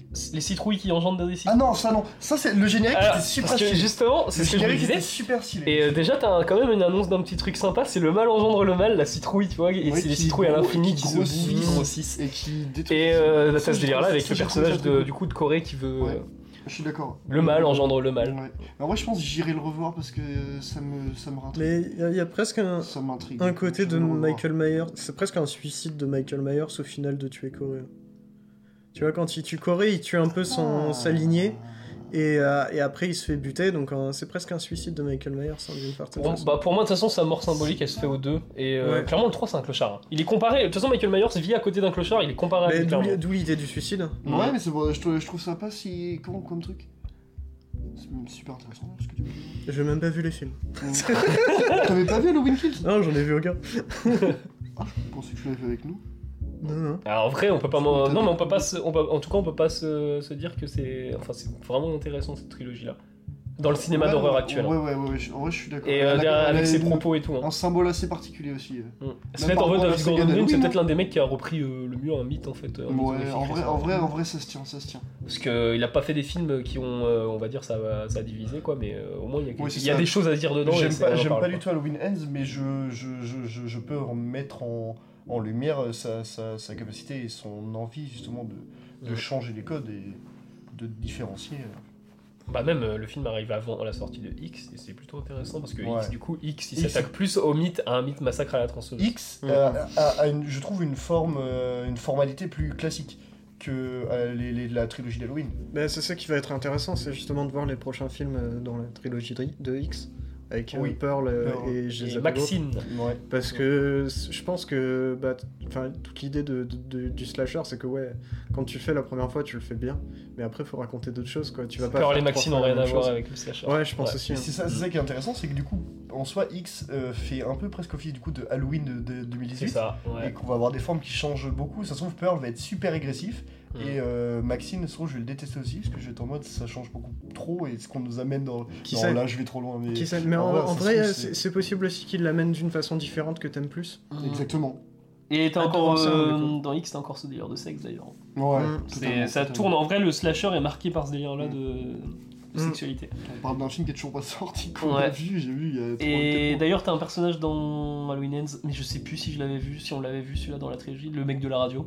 On le voyait Non. avant. On l'a Il ressemble énormément à Kid Cudi. Ouais, ouais, ouais. et c'est ouais, marrant de, ouais, de ouais. se dire, il y a Kid Cudi dans X. Du coup. Mais il y a moyen que ce Il y a soit moyen Kid hein. que. il Y a... Et Justement, quand je l'ai vu, j'étais en mode, mais attends, mais c'est. Mm. je vais vérifier. Non, non, pour moi, c'est pas Kid Cudi. Bah, en- ouais, mais je vais vérifier. Mais, euh, mais le mec, en tout cas. Le euh, mec ressemble pas mal avec bah, il est, en tout cas, il a la. Il est vraiment, il a la vibe de Kid Cudi dans X. Si jamais son euh, prénom c'est Scott, son nom de famille c'est Mesh. Ouais, ouais, ouais. Ouais. Oui, je sais, j'avais vu ça pour son film là, que bah je l'ai pas vu du coup pour le podcast là. Hum, ouais, ouais, je m'en souviens. Comment il s'appelle déjà Je sais plus du tout. Hunter. Hunter Galactic. C'est ça. Euh... Halloween Ends. Pour moi, c'est pas. euh, Halloween Ends est bien, est bien noté. Et je suis en mode. bon, Donc du coup, ça y est, on a du coup terminé avec euh, nos nombreux films d'actu euh, cette semaine. On n'a pas du- beaucoup parlé d'Halloween Ends. On a pas du tout, vraiment pas. Et donc du coup, maintenant, on va pouvoir passer. actualités, euh, Tu répètes. Donc, on va pouvoir passer euh, maintenant aux actualités euh, de Rennes que Andy euh, va nous proposer. Alors déjà, bah, on a fini sur Halloween. Donc moi, je vais parler surtout de la journée Halloween de l'Arvor. Avant de parler de, tout, de toutes les séances, enfin de tous les films qui sont encore là, mais bon. Les films qui sont encore là, de toute façon, un pour le. qu'est-ce qu'on aura, on peut aller vite. Oui. On va conseiller déjà d'aller voir. Évidemment, on conseille énormément Halloween Ends de David Gordon Green. En vrai, je... allez le voir quand même, mais je suis. Mm. pas le premier recommandé. Bah, moi oui. bah, pour Euh, le- Gaumont, il y a toujours Everything Everywhere All At Once. Ouais. Donc, toujours aller voir. Voilà. Bien sûr. Mm. Même pour ceux qui l'ont maté que 30 minutes. Et euh, non, euh, du coup, euh, la journée Halloween de l'Arvor, bah du coup, c'est le 31. Et à 14h, Beetlejuice de Tim Burton. À 18h, Hurlement de Joe Dante. Ça, oui. Et à 20h15, le Rocky Horror Picture Show, Mmh. qui est le, le Midnight Movie le plus culte, du coup, de la, en tout cas des de la série des Midnight Movies, Ouais, qui est ouais, ouais. du mouvement. Bah, c'est le. Midnight Movie par excellence. Bah, c'est, il passe encore aux États-Unis dans des séances de minuit où des gens se déguisent et sortent les Mhm. répliques du film non-stop. Ça va être des Ouais. séances incroyables. C'est Midnight incroyable. Movie qui arrivera un peu plus tard. Oui, on parlera peut-être euh, bientôt des Movies. C'est vrai, c'est vrai. Mm, Ça peut être un super thème. Lol. Et ouais, coup d'épaule. Et euh, toujours, euh, du coup, semaine prochaine, mercredi au tambour, euh, Mad Max Fury Road de Georges Millet. Genre- Le mercredi, du coup, à 20h30. Oui. On y sera Mmh. bien en avance. 19h20, mec. Et mardi, euh, du coup, avant-première de Close à l'Arvor, en Mm. présence, du coup, de Lucas Dont. J'ai un petit Ça truc à lui faire signer, donc euh, voilà. J'apporte aussi un stylo. Ah, ça va, non, ça, ça va être trop trop Mm. bien. et, euh, et le 21, euh, Brésil de Terry Gilliam. Oh. D'ailleurs, on doit coller des affiches euh, Oui, c'est vrai. Bah, J'en veux bien une. Mm, à 20h15 à l'Arvor, évidemment. Et pour le, d'ailleurs pour le cycle monumental. Il y a Max et les Maximens aussi qui repassent. Ouais, mais ça du coup c'est demain. À 11h. Ah, c'est demain? Ouais, à 11h. J'y serai. Bah je, ça dépend comment je suis euh, demain. J'ai envie de le voir, mais euh, parce que j'ai vu qu'un film de Spike Jones, moi c'est Heure. Mais J'ai Ah, vu ouais. aucun de Space Jones. Bah Heure ne ressemble pas du tout, je pense, à Max et les Maximons. Non, mais Max et Non. les Maximens seraient super bien notés, j'aurais super apprécié, j'ai très envie de le voir. Ouais, non, mais Spike Jones, bah, c'est un bon réel. Ouais. Viens quand même, s'il te plaît. Et euh, sinon, euh, à voir absolument. Hein? Viens, Bah je vais, euh, je te dirai si je suis. euh, ça dépend de quel état je suis demain matin. Quoi. j'espère. Moi, tu, tu pourras couper, mais ça dépend si j'ai de la thune. Parce que mes, les Ah sous de ouais, mes parents, ils sont non, pas encore arrivés. Bon, quoi. je peux te passer à Corrigo si tu veux. En vrai, pourquoi pas Ouais. Bah, je, moi, je vous, Je- je vous je- préviens je- demain si, euh, si Ouais, je suis pas ouais, dans un ouais, sale clairement. état. Quoi. J'irai voir tout ça, mais pourquoi Et euh, sinon, euh, du coup, à l'Arvor, euh, Revoir Paris, L'ombre de Goya, Moonage Dream, Le soleil de toi. Ah non, Moonage Dream, c'était Ne sa passe- dernière séance. Euh, non, non, Non, il y en a Bah, encore une c'est dimanche, mais. euh, Ok, Enfin, bon, c'est bah, demain. il passait. Mm. Euh, Triangle of Sadness. c'est- Attends, je vais dire. Je prends c'est vous qui aurez du boulot au montage. Ouais, ouais, bien sûr. Vas-y, co- continue pendant que je cherche. Euh, Tori et Lokita, Être prof, Le petit Nicolas, qu'est-ce qu'on attend pour être heureux À voir absolument dans les salles. Que ce soit au Gaumont ou à l'Arvor, il faut le voir. L'innocent et Butterfly Vision, ça c'est pour l'Arvor. Et euh, bah la plupart, le petit Nicolas et l'innocent, du coup on les retrouve au Gaumont. Mhm. Euh, Don't Worry Darling qui passe toujours, The Woman King. Euh, Leila et ses frères ne passent plus, je Non. crois. Non, non, Donc, c'est euh, plan voilà. 75 maintenant. Mm, C'est Plan 75 qui a pris sa place. Qui passe au Gaumont? Oui. Oh. Qui passait, bah euh, Ouais. Il passe toujours, hein, Oui, il- jusqu'à- ouais, Leila et ses frères passaient au. Gaumont, mais euh, les Plan 75 du coup l'a remplacé. J'aimerais bien y aller. Mm. Au TNB, tout le monde aime Jeanne, Chronique d'une maison passagère, Libre Garance, Jeunesse sans sursis, L'origine du mal, Aya et un bon début.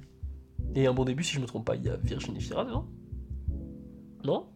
C'est le film de Mia Hansen là, bon début. Non, c'est un bon. euh, Ah merde, c'est un bon aussi, ouais. Je sais pas si je pourrais. C'est quoi le film euh, Un beau matin, pardon. Oui, c'est ça, de Ouais, Love, et c'est Léa Seydoux. Ah, c'est assez doux, ok. Et pas- c'est Melville Poupeau. Ah, J'avais dit Patrick Dempsey parce que sur l'affiche il ressemble. ouais. En fait, non, c'est Melville Poupeau. Ok, Donc, ok. euh, my bad pour euh, deux coups dans l'autre podcast d'avant, euh, Mm. la petite erreur. Et on attend évidemment très impatiemment, dont on parlera du coup, le cabinet de curiosité de Guillermo del Toro. Ouais. Donc, euh, Du 25 au 28. 28. Ouais. il sort- C'est deux épisodes, donc on sort Mm. deux films, c'est une anthologie, euh, par jour, jusqu'au 28. Donc il y en aura 8. Joasse. Et, Ça va euh, prendre du temps à en parler, je pense quand même. Ça va être chouette. et le 23 euh, octobre, au Gaumont, euh, séance Il était une fois, L'ours de Jean-Jacques Hano. Ça, j'y Parce que je le dis maintenant parce qu'on n'aura pas l'occasion de le redire, je crois, après. Mhm. C'est, Non, euh, oui, je c'est crois vrai. que c'est un dimanche. Oui, c'est Donc, dimanche. euh, voilà. ouais. Moi, j'y vais Mm. direct. Et le 26, euh, je prends de l'avance, le 26 octobre à 18h, Diamant sur canapé de Blake Edwards à l'Arvor avec euh, Audrey Hepburn. Ouais. Et c'est cultissime. Ouais, c'est très stylé. Mm. Et euh, voilà, je suis passé vite, mais je- voilà. J'ai fini pour les actus cinéma. Ouais. Ça remboursera le temps que j'ai j'ai papoté sur Halloween Ends. C'est vrai, ça se tient. Et t'as dit au TNB ouais, j'ai dit au TNB. Ah ok, oui. Mm. My bad. Bon bah du coup, c'est l'heure de passer du coup à la thématique qui est la thématique fantôme. Fantôme, vous avez dit fantôme Fantôme versus Fantôme fantôme. Vous avez dit fantôme Fantôme versus fantôme. Oh, non, c'est pas ça le film, c'est pas du tout ça le film. Oh, en vrai, faudrait faire la thématique fantôme 2 avec fantôme versus fantôme de Peter Jackson. Fantôme contre fantôme. Contre fantôme, c'est pareil. Fantôme versus Pareil. fantôme, c'est quand même. euh, c'est le remake euh, jeu vidéo, tu vois, ou euh, Casper. le remake pop, euh, pop culture après quoi. Avec les fantômes de Pac-Man. remake de Casper. Et ouais, mais c'est marrant qu'on prenne un film de fantôme d'ailleurs, parce que bientôt c'est Halloween. Oui. Et euh, qu'on prenne un film de fantôme, surtout le fantôme il est claqué dedans, hein, on va pas se mentir. non, mais dans le C'est sens. c'est ça qui est intéressant. Il fait, pas, il fait pas peur. Ce n'est pas un film d'horreur. Devinez le film. Je- non, vous pouvez pas évidemment. Et quand vous l'avez deviné, on en parlera. Exactement. On attend. allez, allez. Oui. Oui, bah, c'est bon. Ah, bah, j'attendais vraiment. Non, bah c'est bon. Non, du coup, le film, il s'agit de David. De, de- non. De oui, David, David Lowery, le fameux film. ouais. Il s'agit donc, non pas de David Lowery, mais d'un film réalisé par David Lowery, Qui a fait The Green Knight récemment. qui a fait The Green Knight récemment, et Peter Elliott le Dragon aussi. C'est A Ghost Story, qui date de 2018. Alors, euh, pour chez nous, 2019, non? Euh, Peut- c'est peut-être. C'est décembre, je crois qu'il est. Bon, peut-être décembre 2018 au final. Moi, je sais. Non, c'est vrai que. Oh, euh, oui, bon, 2018-2019. Ouais. Voilà. J'ai fait deux têtes. Peut-être que je me suis trompé. Euh, Un petit résumé, Andy? C'est ton thème. Ouais, mais je suis nul au résumé. Je Bah, peux- je euh, ouais. Bah, on va suivre le couple Rooney Mara, Casey Affleck. Enfin, le résumé est assez simple à faire. hein. oui, oui. C'est un couple qui vit dans une petite maison de banlieue, en gros. Euh, on sait pas trop où. Ouais. Je crois pas que c'est annoncé. De toute façon, il n'y a pas beaucoup de dialogue dans le film. Non, donc en non. soi, Ouais, puis c'est pas très important. C'est pas très important. Mais s'ils sont dans une petite maison de banlieue, Rooney Mara et Casey Affleck. Et euh, le personnage de Casey Affleck va avoir euh, du coup un accident. Et euh, bah, va crever. Oui. Et euh, puis, bah, ce, bah, lorsque du coup René Mara va aller voir son cadavre, bah, Monsieur Casey Affleck va se, va euh, se réveiller dans son petit drap. Et euh, bah, bizarrement, euh, grosse incohérence, des trous en pop dans le drap pour faire des yeux. Et euh, Casey Affleck devient un fantôme qui erre du coup euh, dans d'abord bah, dans l'hôpital, mais ensuite évidemment dans la vie euh, de René Mara et surtout dans sa maison. Oui. Hmm. Et du coup, en plus. Et on va suivre le fantôme. Ouais, c'est ça. Et du coup, la Ouais. thématique, elle est super euh. Surtout qu'on parle d'Halloween Ends. Bientôt Halloween. Et en thématique de fantôme. Ouais, Mais le film Ça- qui n'est pas du tout dans un esprit halloweenien. Exactement ce que j'ai on vous a surpris. Exactement, c'est exactement ça. C'est un film extrêmement. euh, Beau. Oui. C'est un film qui est extrêmement très pas cher. touchant, Très émouvant, ouais, de fou. Et c'est un film qui est pas très long non plus, qui dure 1h30. Et c'est. Euh... Waouh. Mettre des mots dessus, vrai, je trouve ça super dur. hein. Bah, c'est euh, déjà ça va dans la lignée des films à 24 qui veulent parler, euh, Ah, qui ouais. veulent lancer, genre tu te dis sur l'intention, ça doit être sacrément fait, c'est je vais parler de la vie et de la mort Ouais. Ouais, et du temps. ouais, ouais. ouais. Et du passage aussi de la vie à la mort. Mhm. Bah là, c'est l'idée, ouais. Ouais. Et euh, moi, ce que j'aime beaucoup, c'est que. euh, bah, on, on- on dit que le film euh, n'est pas, pas horrifique, mais il reprend quand même des codes de l'horreur. Ah, totalement. Euh, notamment avec euh, les assiettes qui sortent du placard avec vrai. le fantôme. C'est un code ultra simple du fantôme, mais là, on est un peu l'envers du décor de ça, du point de vue du fantôme. Totalement, c'est comme ça qu'ils ont fait dans, le- dans Conjuring. Et ce que j'aime bien, c'est que tout le film et, euh, et même, sa vision de la vie après la mort en tant que fantôme, c'est une vision ultra enfantine. C'est euh, c'est pas du tout une, une vision sais, compliquée avec euh, des dieux, des non non c'est super simple. C'est non bah non t'es un fantôme et puis tu tu vas errer tout ça. C'est ultra enfantin au final. C'est super simple et, euh, et je trouve que ça se reflète particulièrement bien ah bah, avec le costume de fantôme. Ouais, c'est un- c'est une vision enfantine d'un fantôme, c'est Bah juste ouais. un mec avec un drap. C'est vraiment le drap, et ce truc-là, tu le vois que à, à Halloween avec des gamins qui se mettent un drap dessus avec des, avec des trous, et puis voilà. Et, euh, et bon Dieu que c'est touchant. Oh mon bon dieu, qui il y, a il y a une scène avec euh, d'ailleurs avec un gosse euh, qui fait. C'est à Noël, je crois. Dans le film, c'est les Espagnols en gros quand ils Mhm. habitent la maison. Ouais, ouais. Et t'as ce gosse là justement qui. euh, t'as l'impression qu'il perçoit ce fantôme là. C'est vrai, ouais. Senso- en tout cas, sensoriellement, il y, a un- il y a un truc entre. Il y a une connexion entre le fantôme et le, et le gamin. Mais c'est un peu, moi ça, me- ça me fait penser, mais c'est aussi très enfantin, c'est l'idée de, euh, ouais, quand t'as un- d'un coup un frisson comme ça, c'est parce qu'il y a un esprit qui est passé dans la pièce, tu vois. Ah, ouais, ouais. Et tu vois, c'est le genre de truc, de, de petits trucs que le film aurait pu prendre, si ce n'est qu'il l'a pris, je suis pas sûr, non je crois pas. Mais euh, de, de l'esprit dans, dans la pièce euh, qui reste là et, et qui attend en fait. Mm. Et qui attend, euh, oui, c'est le bon mot, parce que le spectateur attend aussi pendant 1h30. Ouais. non, et c'est moi, j'aimerais parler d'un truc, c'est. euh, que Non, vas-y. C'est euh, la scène de la. La scène qui a fait polémique dans le Mm. film, polémique, euh, Oui. polémique cinéphile, hein. Oui, mais oui. c'est la fameuse scène de la tarte, Oui. euh, qui est Je- soi-disant je- trop longue, mais c'est parce que ça, le film va, va tout le temps poser cette question-là par rapport au temps. Et euh, des fois, il va y avoir des cuts où, euh, par exemple, il y a la gamine qui meurt, du coup, dans le, du coup, c'est dans le passé, là, t'as une Ouais. gamine qui meurt, des, des colons, Mm. et euh, enfin des colons, des mecs qui veulent bâtir une maison en tout cas. Qui me fait très penser d'ailleurs à The Wish de Robert Eggers, où c'est Ouais. des gens qui sont exclus. Puis Ou à First Co. qui re- ou à First Co. Et, euh, et euh, c'est, t'as- tu vas voir la fille qui meurt, euh, donc ils ont une attaque d'Indiens, on peut présumer, un truc comme ça. Enfin, t'as une meuf qui se prend une flèche, une gamine. Mhm. Je crois que c'est des flèches. Ouais, ouais. Et elle est par terre, et la cut, mais vraiment pas de cut au noir ou rien, c'est cut, et c'est un squelette le truc.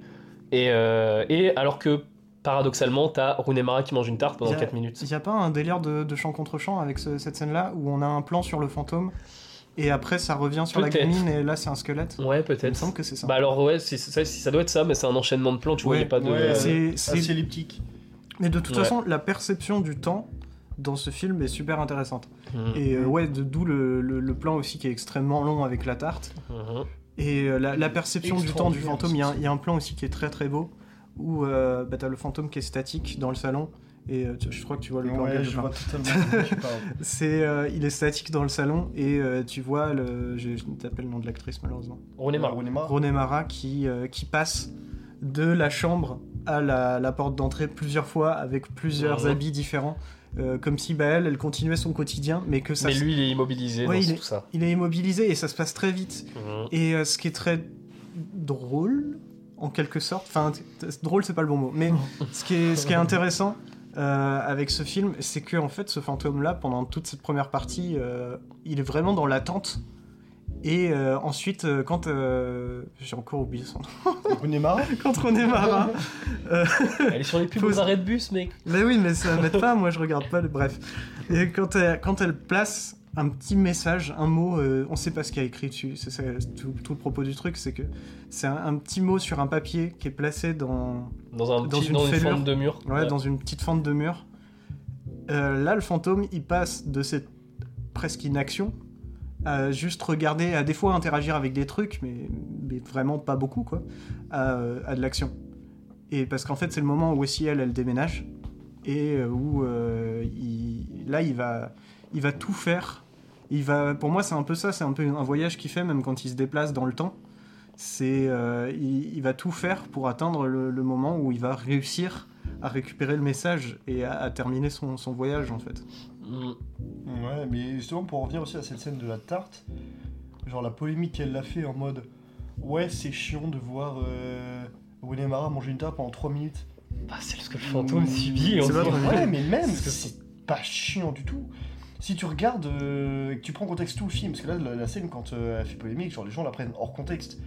Donc, non pas le, le- le- le film, non pas le pourquoi du comment, vraiment, tu vois. Quand tu regardes le film et que t'as cette scène qui arrive, mais en fait, t'as- juste envie de pleurer tes grands morts. Bah, c'est juste après, c'est juste après l'accident. Mais, y a mais en plus, c'est- Mm. dans le jeu, elle est super juste parce qu'en fait, elle dégage tellement d'émotions, de, de trucs différents, tu vois.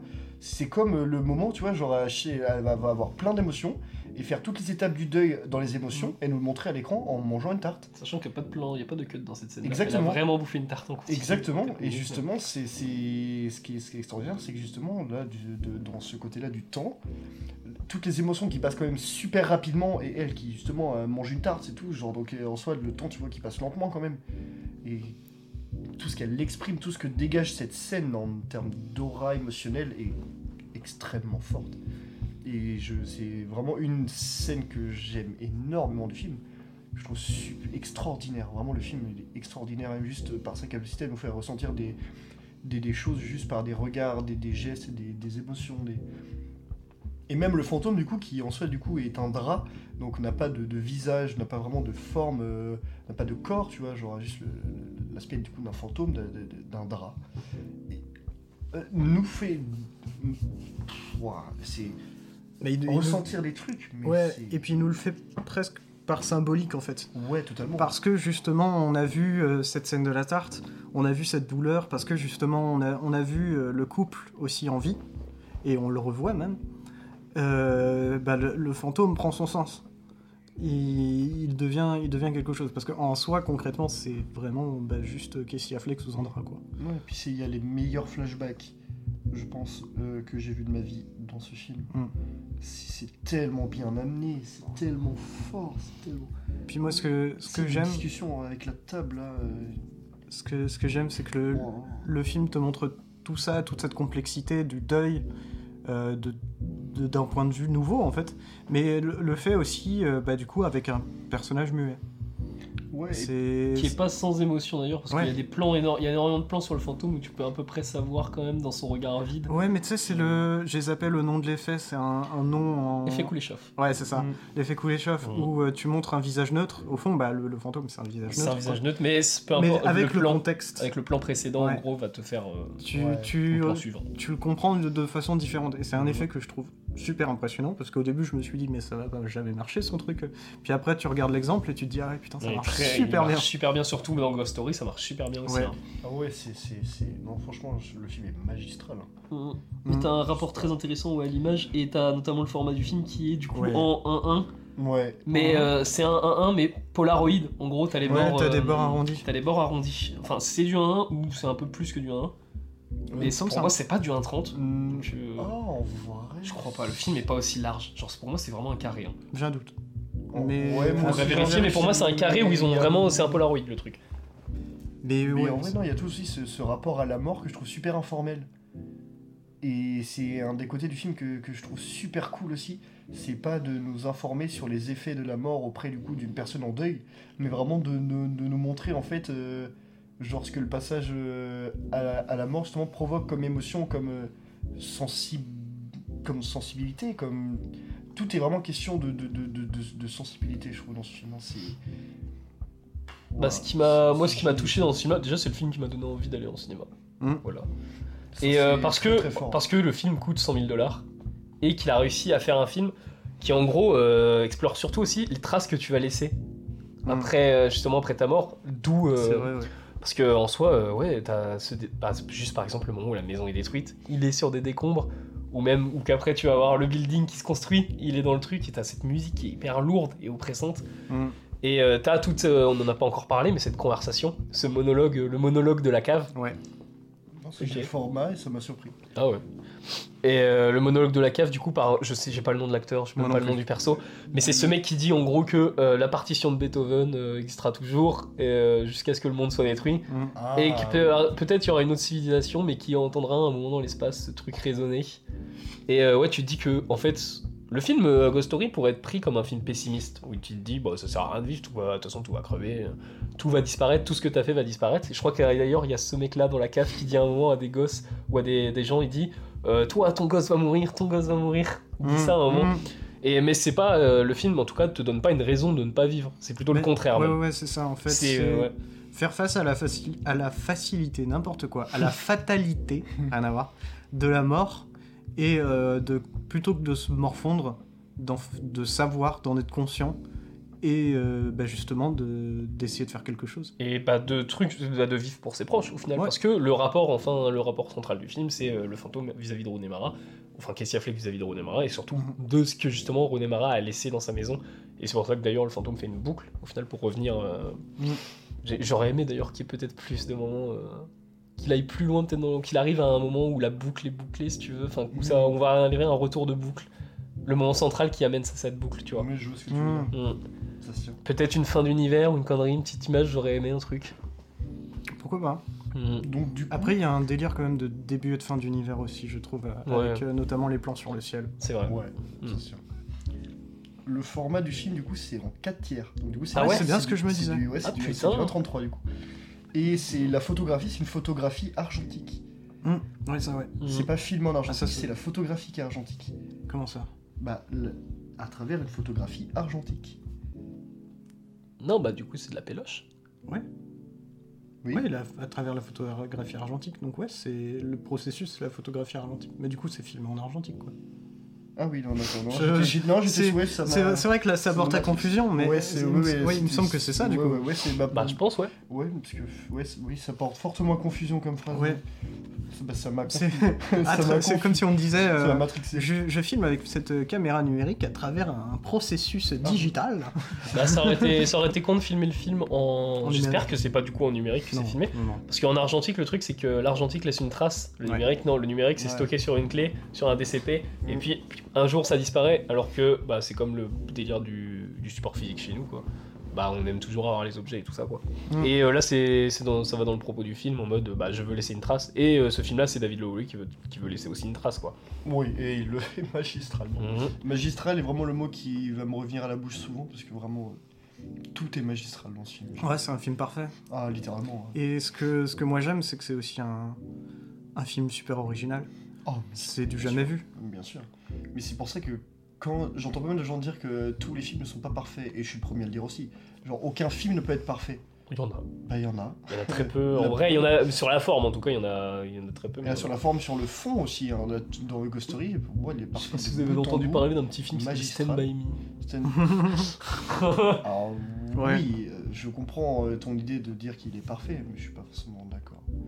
Bah. Je- il est, il est incroyablement T'as- incroyable. T'as une vague dans les années 70-80, c'est pas des films qui ont pris des gros risques, mais c'est des films qui sont jugés comme parfaits, en tout cas sur leur forme et sur Ouais. leur, euh, leurs histoires. Ouais, Euh, ouais. Dans cet exemple-là, t'as euh, Star Wars, euh, E.T.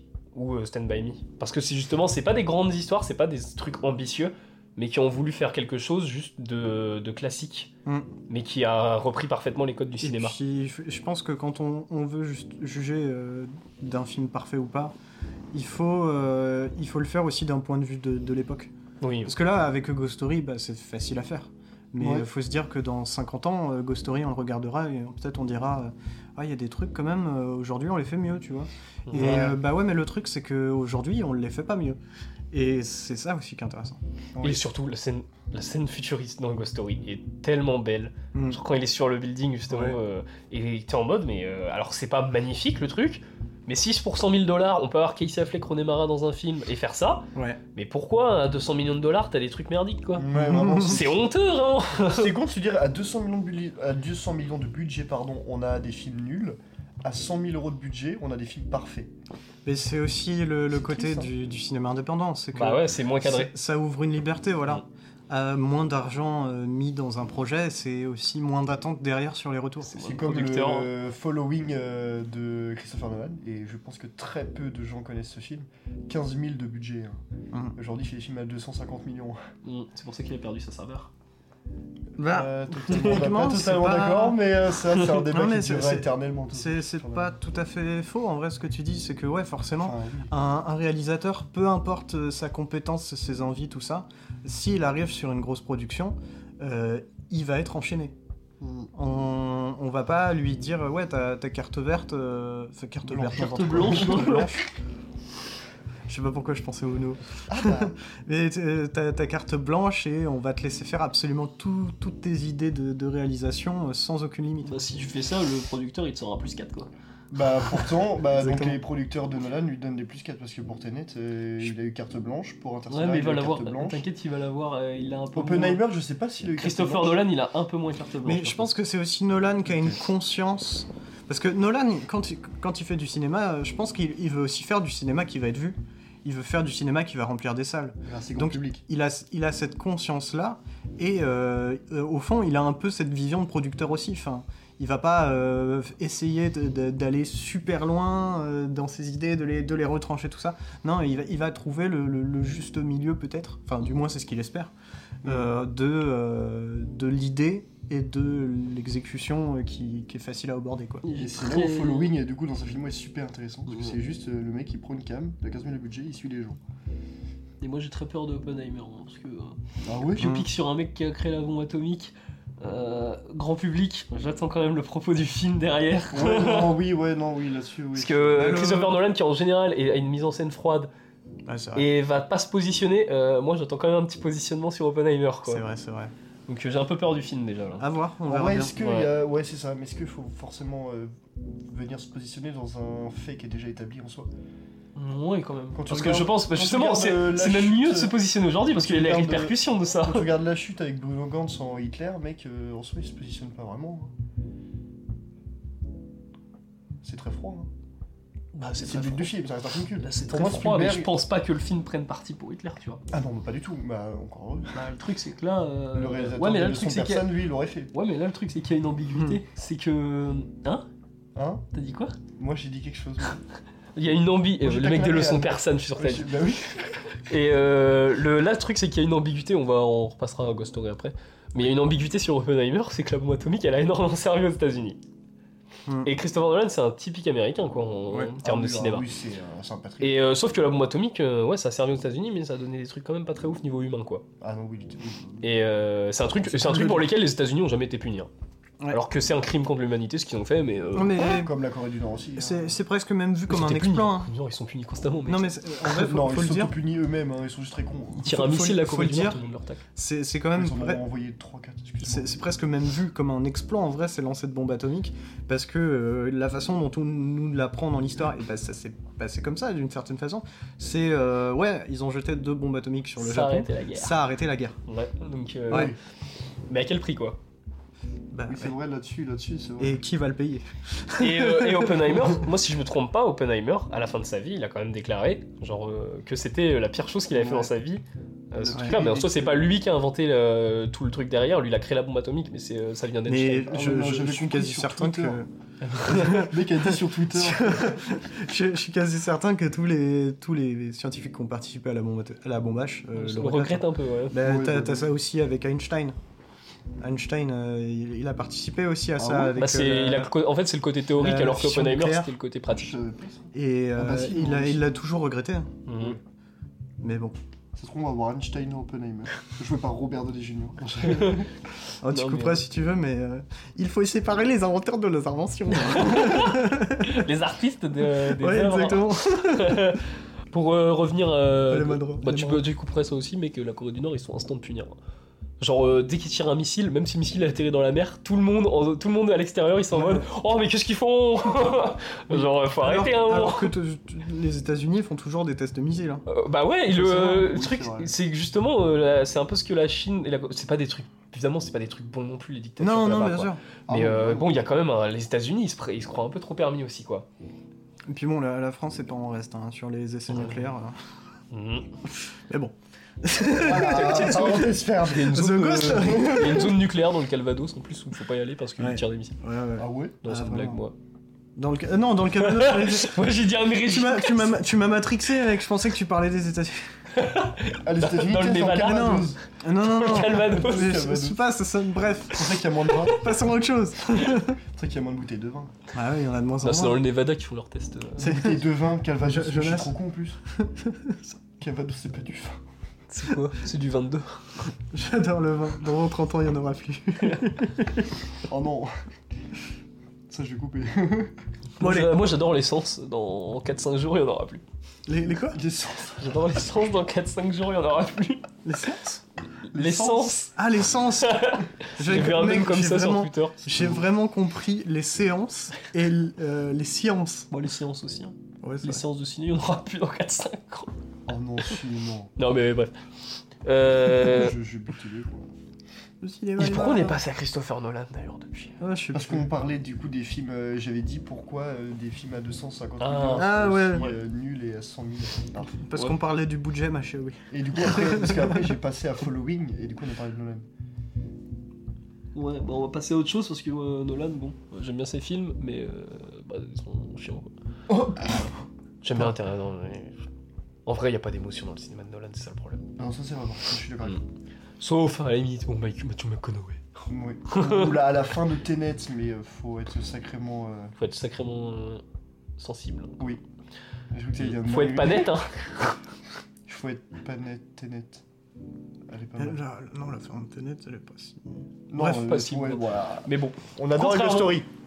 Et euh, ouais, non, euh, bah, euh, vous avez pas rebondi d'ailleurs sur euh, cette conversation. euh. Oui, il y a quoi qui vous a marqué dans Ghost Story, c'est ma question.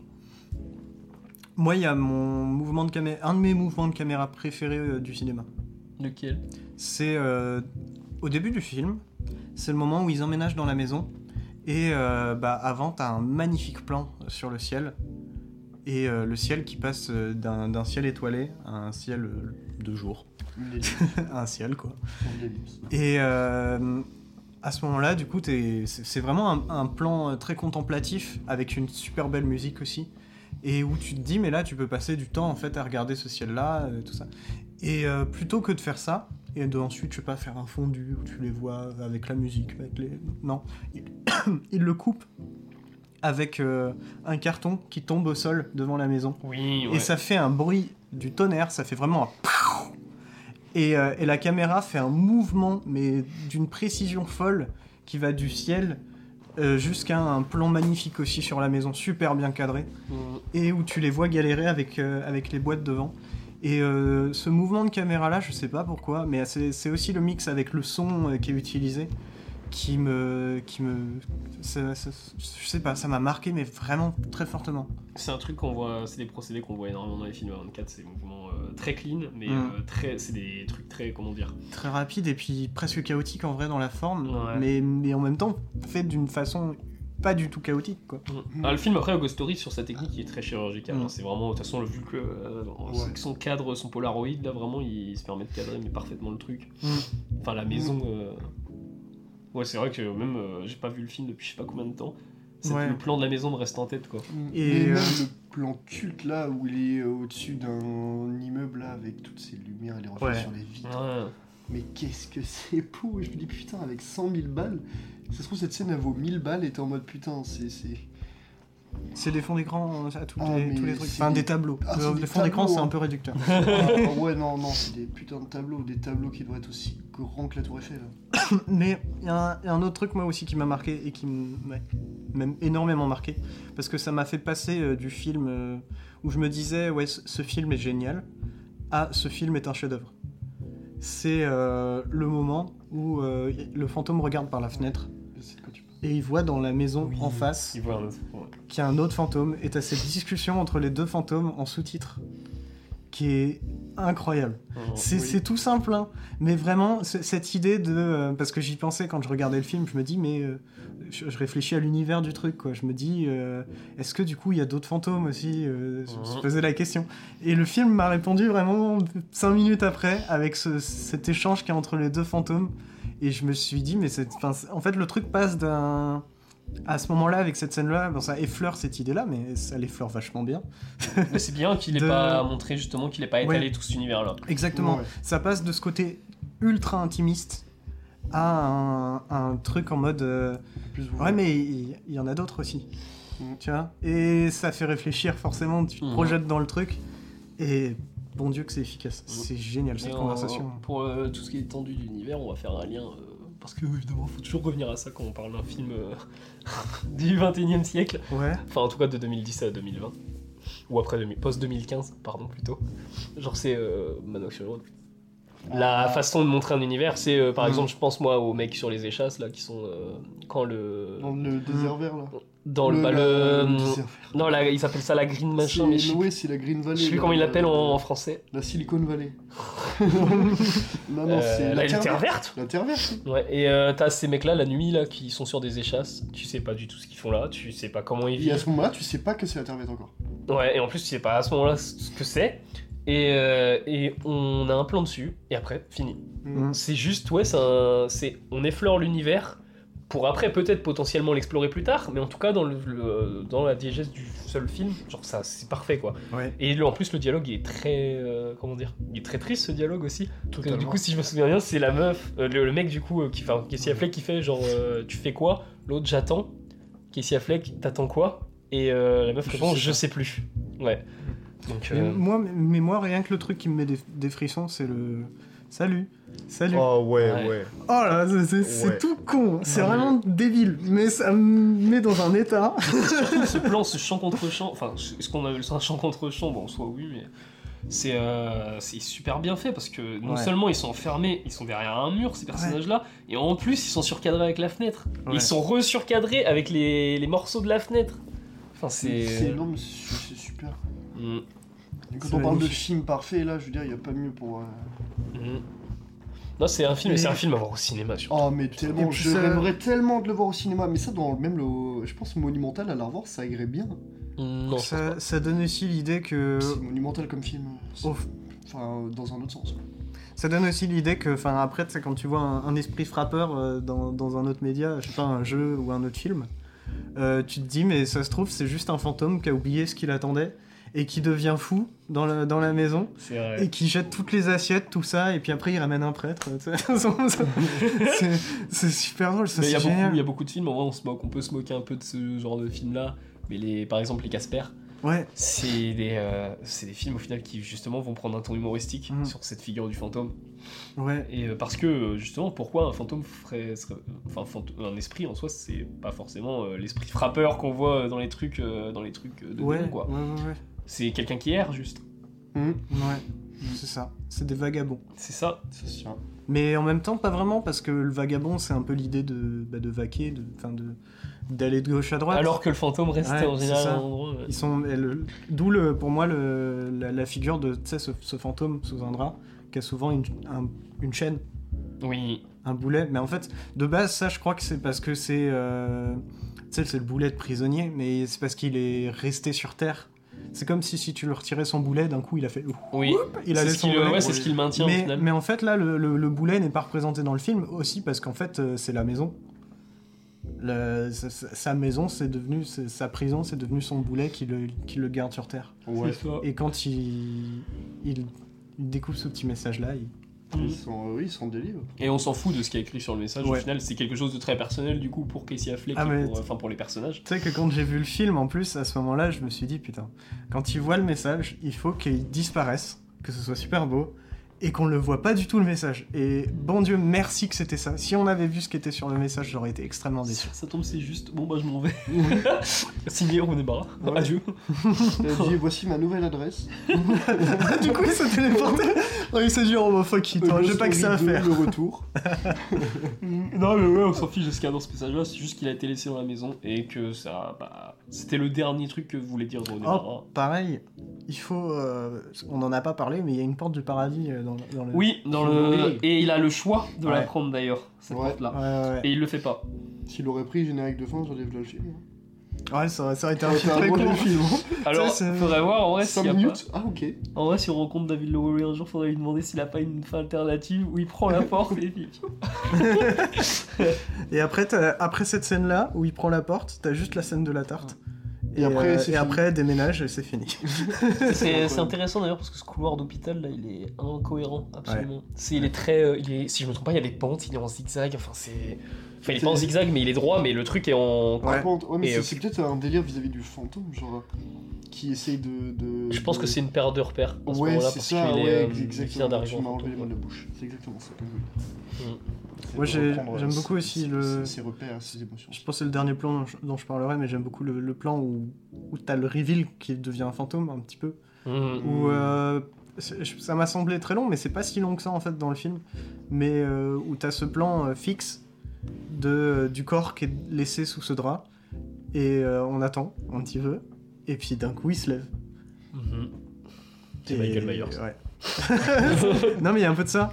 Et d'un côté c'est un peu terrifiant, mais après en fait tu, tu te rends compte de... Enfin, La beauté du truc, quoi. Bah, Ouais, tu mais t'attaches au final à ce personnage-là vu que tu vas le suivre de toute façon pendant une heure. Mais au, début, ça fait un peu peur. Enfin, t'as un- t'as une petite frayeur, une petite tension quand même, parce que le plan est très très long. Et d'un coup, il se lève et enfin, tu sais pas trop où ça va aller, quoi. Bah le, c'est pas pour rien que le film s'appelle euh, Ghost Story, c'est euh, une histoire de fantôme. Tu vas le prendre euh, au début en mode, bah ça va faire peur du coup une histoire fantôme. C'est vrai, ouais. finalement, Au fi- Mais c'est ça qui est bien en fait, c'est que on, on le pense que c'est une histoire de fantôme, mais en fait, c'est plus une histoire d'un fantôme. Ouais. C'est ça, l'histoire d'un fantôme. Ouais, l'histoire d'un Ouais, fantôme. ouais, ouais. Et puis, euh, non, mais. C'est merveilleux. C'est l'un des films qui m'a fait le plus pleurer dans ma vie. ça, c'est placé. Moi, c'est bon, j'ai fait le C'est- tour. C'est largement compréhensible. hein. Ouais, Et c'est. le pire, c'est comment il peut aussi mettre tout ce qu'il met dedans. C'est c'est un, fi- un film super riche qui a tellement de choses euh, qu'on peut tellement analyser, tellement parler, tellement voir, tu vois. Le film dure 1h30, générique compris. Mm. Je, je- vraiment, ça, ça, ça me, ça me fascine comment en 1h30, avec 100 000 de budget, tu peux mettre autant Deux trucs. Le, Mais en vrai, ce film pourrait être un mémoire à lui tout seul. C'est parce que David Lowery, il est, je trouve qu'il est très fort à savoir quand est-ce que ses idées vont être comprises. Il va pas. euh, c'est le, le gros souci en fait euh, quand tu crées, t'as créé un film, quand tu crées tout ça. T'as envie d'être compris. Mais euh, du coup, t'as deux, deux voies qui s'ouvrent à toi. C'est euh, faire trop court et de pas être compris, ou faire trop long. Et euh, du coup, bah, si on t'a compris, c'est long. De trop t'étaler dessus. Ouais, c'est ça. Ouais. Et si on t'a compris, c'est trop long, et puis bah sinon, ouais, ok. bah, Enfin, généralement, c'est un peu entre le mode, ouais, bon, ok, c'est bon film, j'ai compris. et David Lowery, il arrive à atteindre le pile milieu. Le- Il est- il est vraiment- La perfection. Ouais, en gros, il est, il est suffisamment court pour qu'on y réfléchisse, et, et des fois suffisamment long pour qu'on y réfléchisse aussi. Enfin, c'est parfait. Le- C'est un le- film qui intemporel. Ah mais, vra- mais vraiment le film est aussi parfait C'est le que la de le traversée de Philippe Routier entre les tours du World Trade Center. hein. Il est intemporel. Intemporel. Mais ouais. Je vais mettre mon fil ici. Non, c'est c'est marrant le terme intemporel parce qu'il a fait un, un film qui est sorti que sur les plateformes, en tout cas en France euh, ici après. C'est euh, The Old Man and the Gun, dernier, oui. dernier film avec. euh, Ah, j'ai plus son nom Euh, oui, euh... Merde Ah. Euh, Je l'ai pas vu. Out moi. of Africa Ah non, mais oui, euh... Non, Oh, non, c'est non, non, long non, non, d'oublier ne son regarde pas, je veux deviner. Je veux deviner, je veux deviner. Je veux l'ai deviner. plus.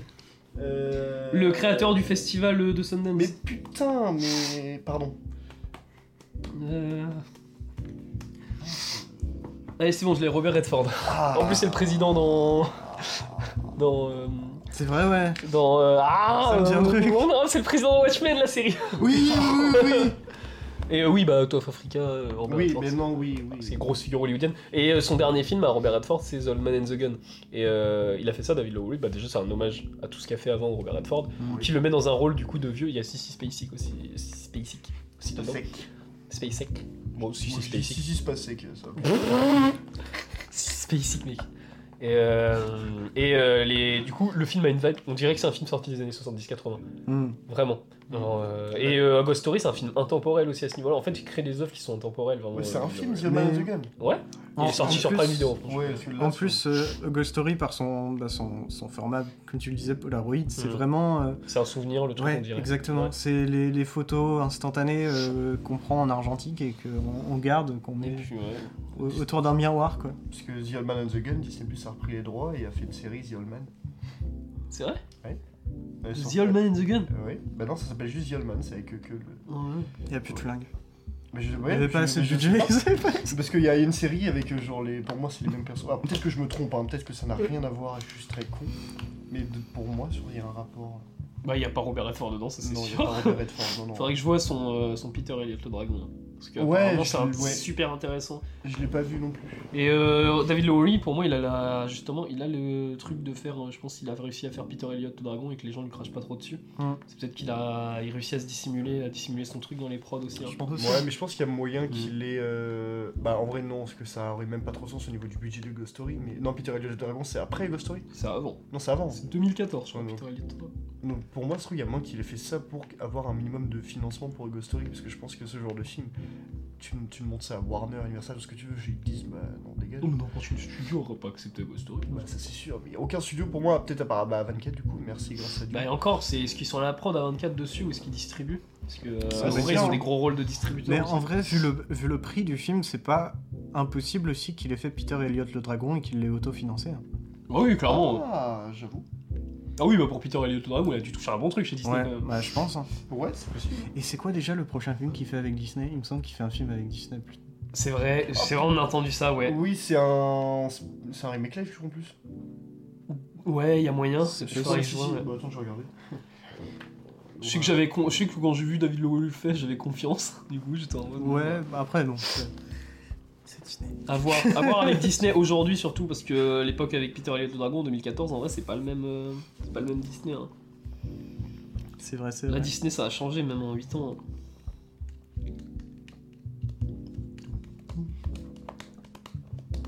Putain, il a une tête aussi, David Lowery, mais ouais.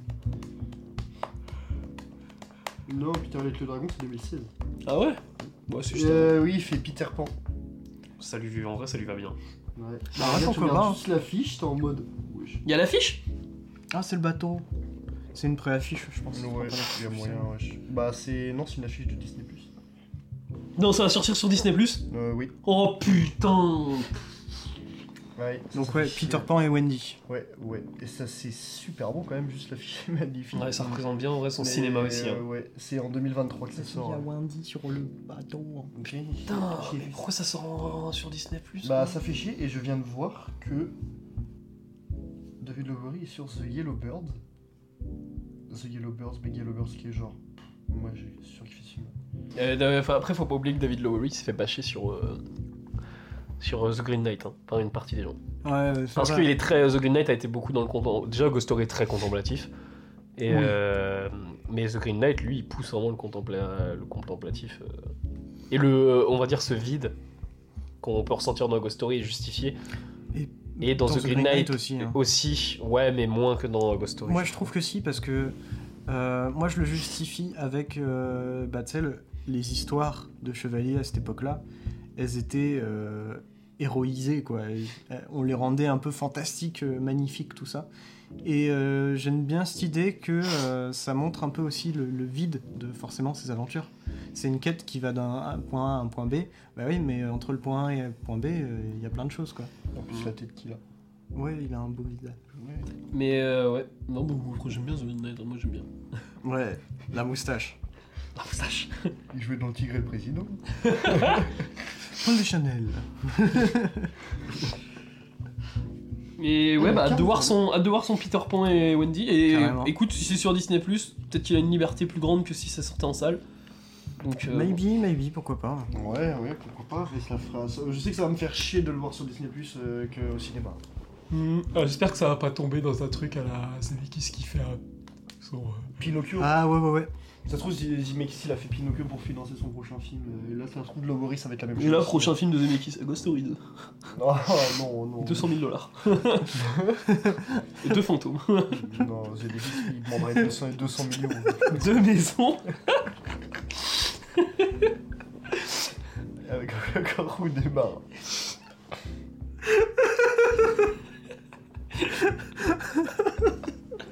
Il y a deux accidents. Il y a deux fantômes. Il y a deux maisons. En fait, les deux accidents, c'est un seul et même accident, c'est les deux qui se rendent dedans. Puis tu sais, dans, les, deux- dans les deux foyers, c'est genre, bah t'as t'as un des foyers où c'est le mec qui meurt, t'as l'autre c'est la meuf. Et après les voisins ils se mettent ensemble. Et du coup les fantômes, les- bah, soit ils se mettent ensemble, soit les Ouais, deux. ils fusionnent, ils en font qu'un. Oh ouais. Et après ils les hantent de ouf parce qu'ils sont en mode, ouais d'où tu m'as quitté pour ce connard? Et à la fin, t'as deux mots dans le mur. Et du coup, t'as une main qui en prend une et l'autre qui prend l'autre. Et puis c'est ça. Ouais. Il lit les deux en même temps. Oh là là. Je pense que j'ai tout dit sur Ghost Story. C'est un film à voir absolument. Ouais. C'est mon film, euh, l'un de mes films préférés de ce tous les film. temps. Ah ouais, non, c'est Ouais moi aussi. extraordinaire, il faut regarder ça. Il le faut. Peut-être qu'il peut rebuter pour son. Ouais. Peut-être que les gens le trouvent pédant, je me pose euh, des fois la question quand même. En vrai, ouais. Je trouve pas. Non mais rien que par son approche enfantine. Enfin c'est pas un, un film qui est en mode, ouais je pense mieux que vous, tout ça. Oh. Non, c'est un film qui propose. Il peut être pédant quand même, il peut être jugé pédant pour sa scène de monologue. Ouais, même pour la scène de la tarte, il y a plein de gens qui Ouais, disaient que justement temps- c'était un peu pédant le fait pour la scène de la tarte. Alors que. Ce, ce- ce moment-là de la, la scène du monologue, elle est aussi énormément interprétée par l'acteur et le personnage que l'acteur joue. Donc c'est c'est pas le film qui dit ça, au fond, c'est le personnage dans le film qui dit ça. D'ailleurs, Et qui fait, qui fait réfléchir au film, au final. Qu'est-ce qu'il faut à cette soirée, ce mec? Aucune Qui idée. je, pense que je me pose toujours la question. vraiment. Mais je suis content de pas le savoir. Ouais, moi Ouais. aussi. Mais il a rien à foutre dans cette soirée. C'est le mec qui casse la soirée. Genre, tu vas mourir, tu vas mourir Oh bah tiens, comme dans ce mail, là. tu vas mourir Qu'est-ce que c'est cliché ça? Ah, Elle est dans la bande-annonce, mais vraiment, eh, c'est c'est drôle tellement c'est nul quoi. Tu vas mourir On n'a jamais vu ça quoi, vraiment. Un mec qui dit genre à une personnage, genre tu vas mourir Ça me fait penser. Vous avez vu le trailer ou pas de, du film là qui arrive là euh, Ouais, bah attends, attends, attends, faut que j'en parle. Le trailer avec la nonne là. C'est au Gaumont là en ce moment. Là. Fallait que tu refasses ce que j'ai toussé. Ouais, je sais, c'est pas grave, c'est pas, c'est pour, euh, tu couperas peut-être. Oui, après. ça marche. Le trailer avec la nonne. Oui, j'ai vu, j'ai vu. Ça la- a l'air nul à chier. La proie du Euh, diable. La proie du La diable. proie je du veux, diable. Je veux voir ça. Ah, c'est la dans le suite de la proie du nombre. Qu'on rigole. Euh, La proie du nombre, franchement, a des bonnes idées. Ouais, mais c'est nul. Non. la proie du nombre, c'était cool. hein. C'est pas terrible. hein. Oh, non. En plus, t'as une référence à Hitchcock dans la proie j'ai sursauté comme un, comme un gros bâtard devant, sur une scène au milieu du film. J'étais même fait peur en sursautant. Hum. En fait, je fais peur aux gens. Moi, quand j'étais- quand j'étais les gens ont ce- plus peur de C'est moi. comme que ma mère. Un lapin avec un chapeau. Ah ouais, euh, la nonne, là, ça a l'air nul à chier. Mais euh, ouais, j'allais comme voir. Et la prod du nom, par contre, je trouve ça sous-côté. Et c'est comme Invisible Man de. C'est Man. Oui, c'est Invisible Man. Oui, Bah, Invisible Man, c'est putain, c'est oui, trop c'est bien. très bien. Euh, Invisible Man. L'Oréal. Euh, Lei Whannell. Hum, Bah, Invisible Man, moi, ce qui me perturbe. Enfin, faut que je remette le film d'ailleurs. Mais c'est vraiment que chaque cadre, il manque quelqu'un dans le. T'as l'impression qu'il manque quelqu'un dans le cadre. Ah, c'est cool. ouais. Ouais, Oh. non, mais t'as un plan sur un canapé vide. Et Tu l'as pas vu Invisible Man C'est dérangeant. Mec, c'est génial. C'est vraiment c'est super bien. Oh, le, bah, il y a un des screamers les mieux faits, je pense, de la décennie. Avec la, la, Le- la cave là Euh, non, c'est le le, grenier. le grenier, Le pardon. grenier et le pot de peinture. Oh mec, j'ai- là mec, j'ai fait un bon mec. euh, je suis allé rejoindre Tupac, hein, Ah, vraiment, c'est- frère. j'ai fait un bon. Il est, ce screamer est euh, incroyable. Waouh. Super inventif. et tout. Ouais, et très flippant aussi. Mon, mon- mon screamer préféré, je pense, du cinéma, moi, c'est. euh, En vrai, je sais pas si c'est mon screamer préféré, Moi, mais juste, parce qu'il me fait marrer. C'est euh... c'est dans un film d'Orson Welles. What? C'est dans Citizen Kane. Lequel Le perroquet.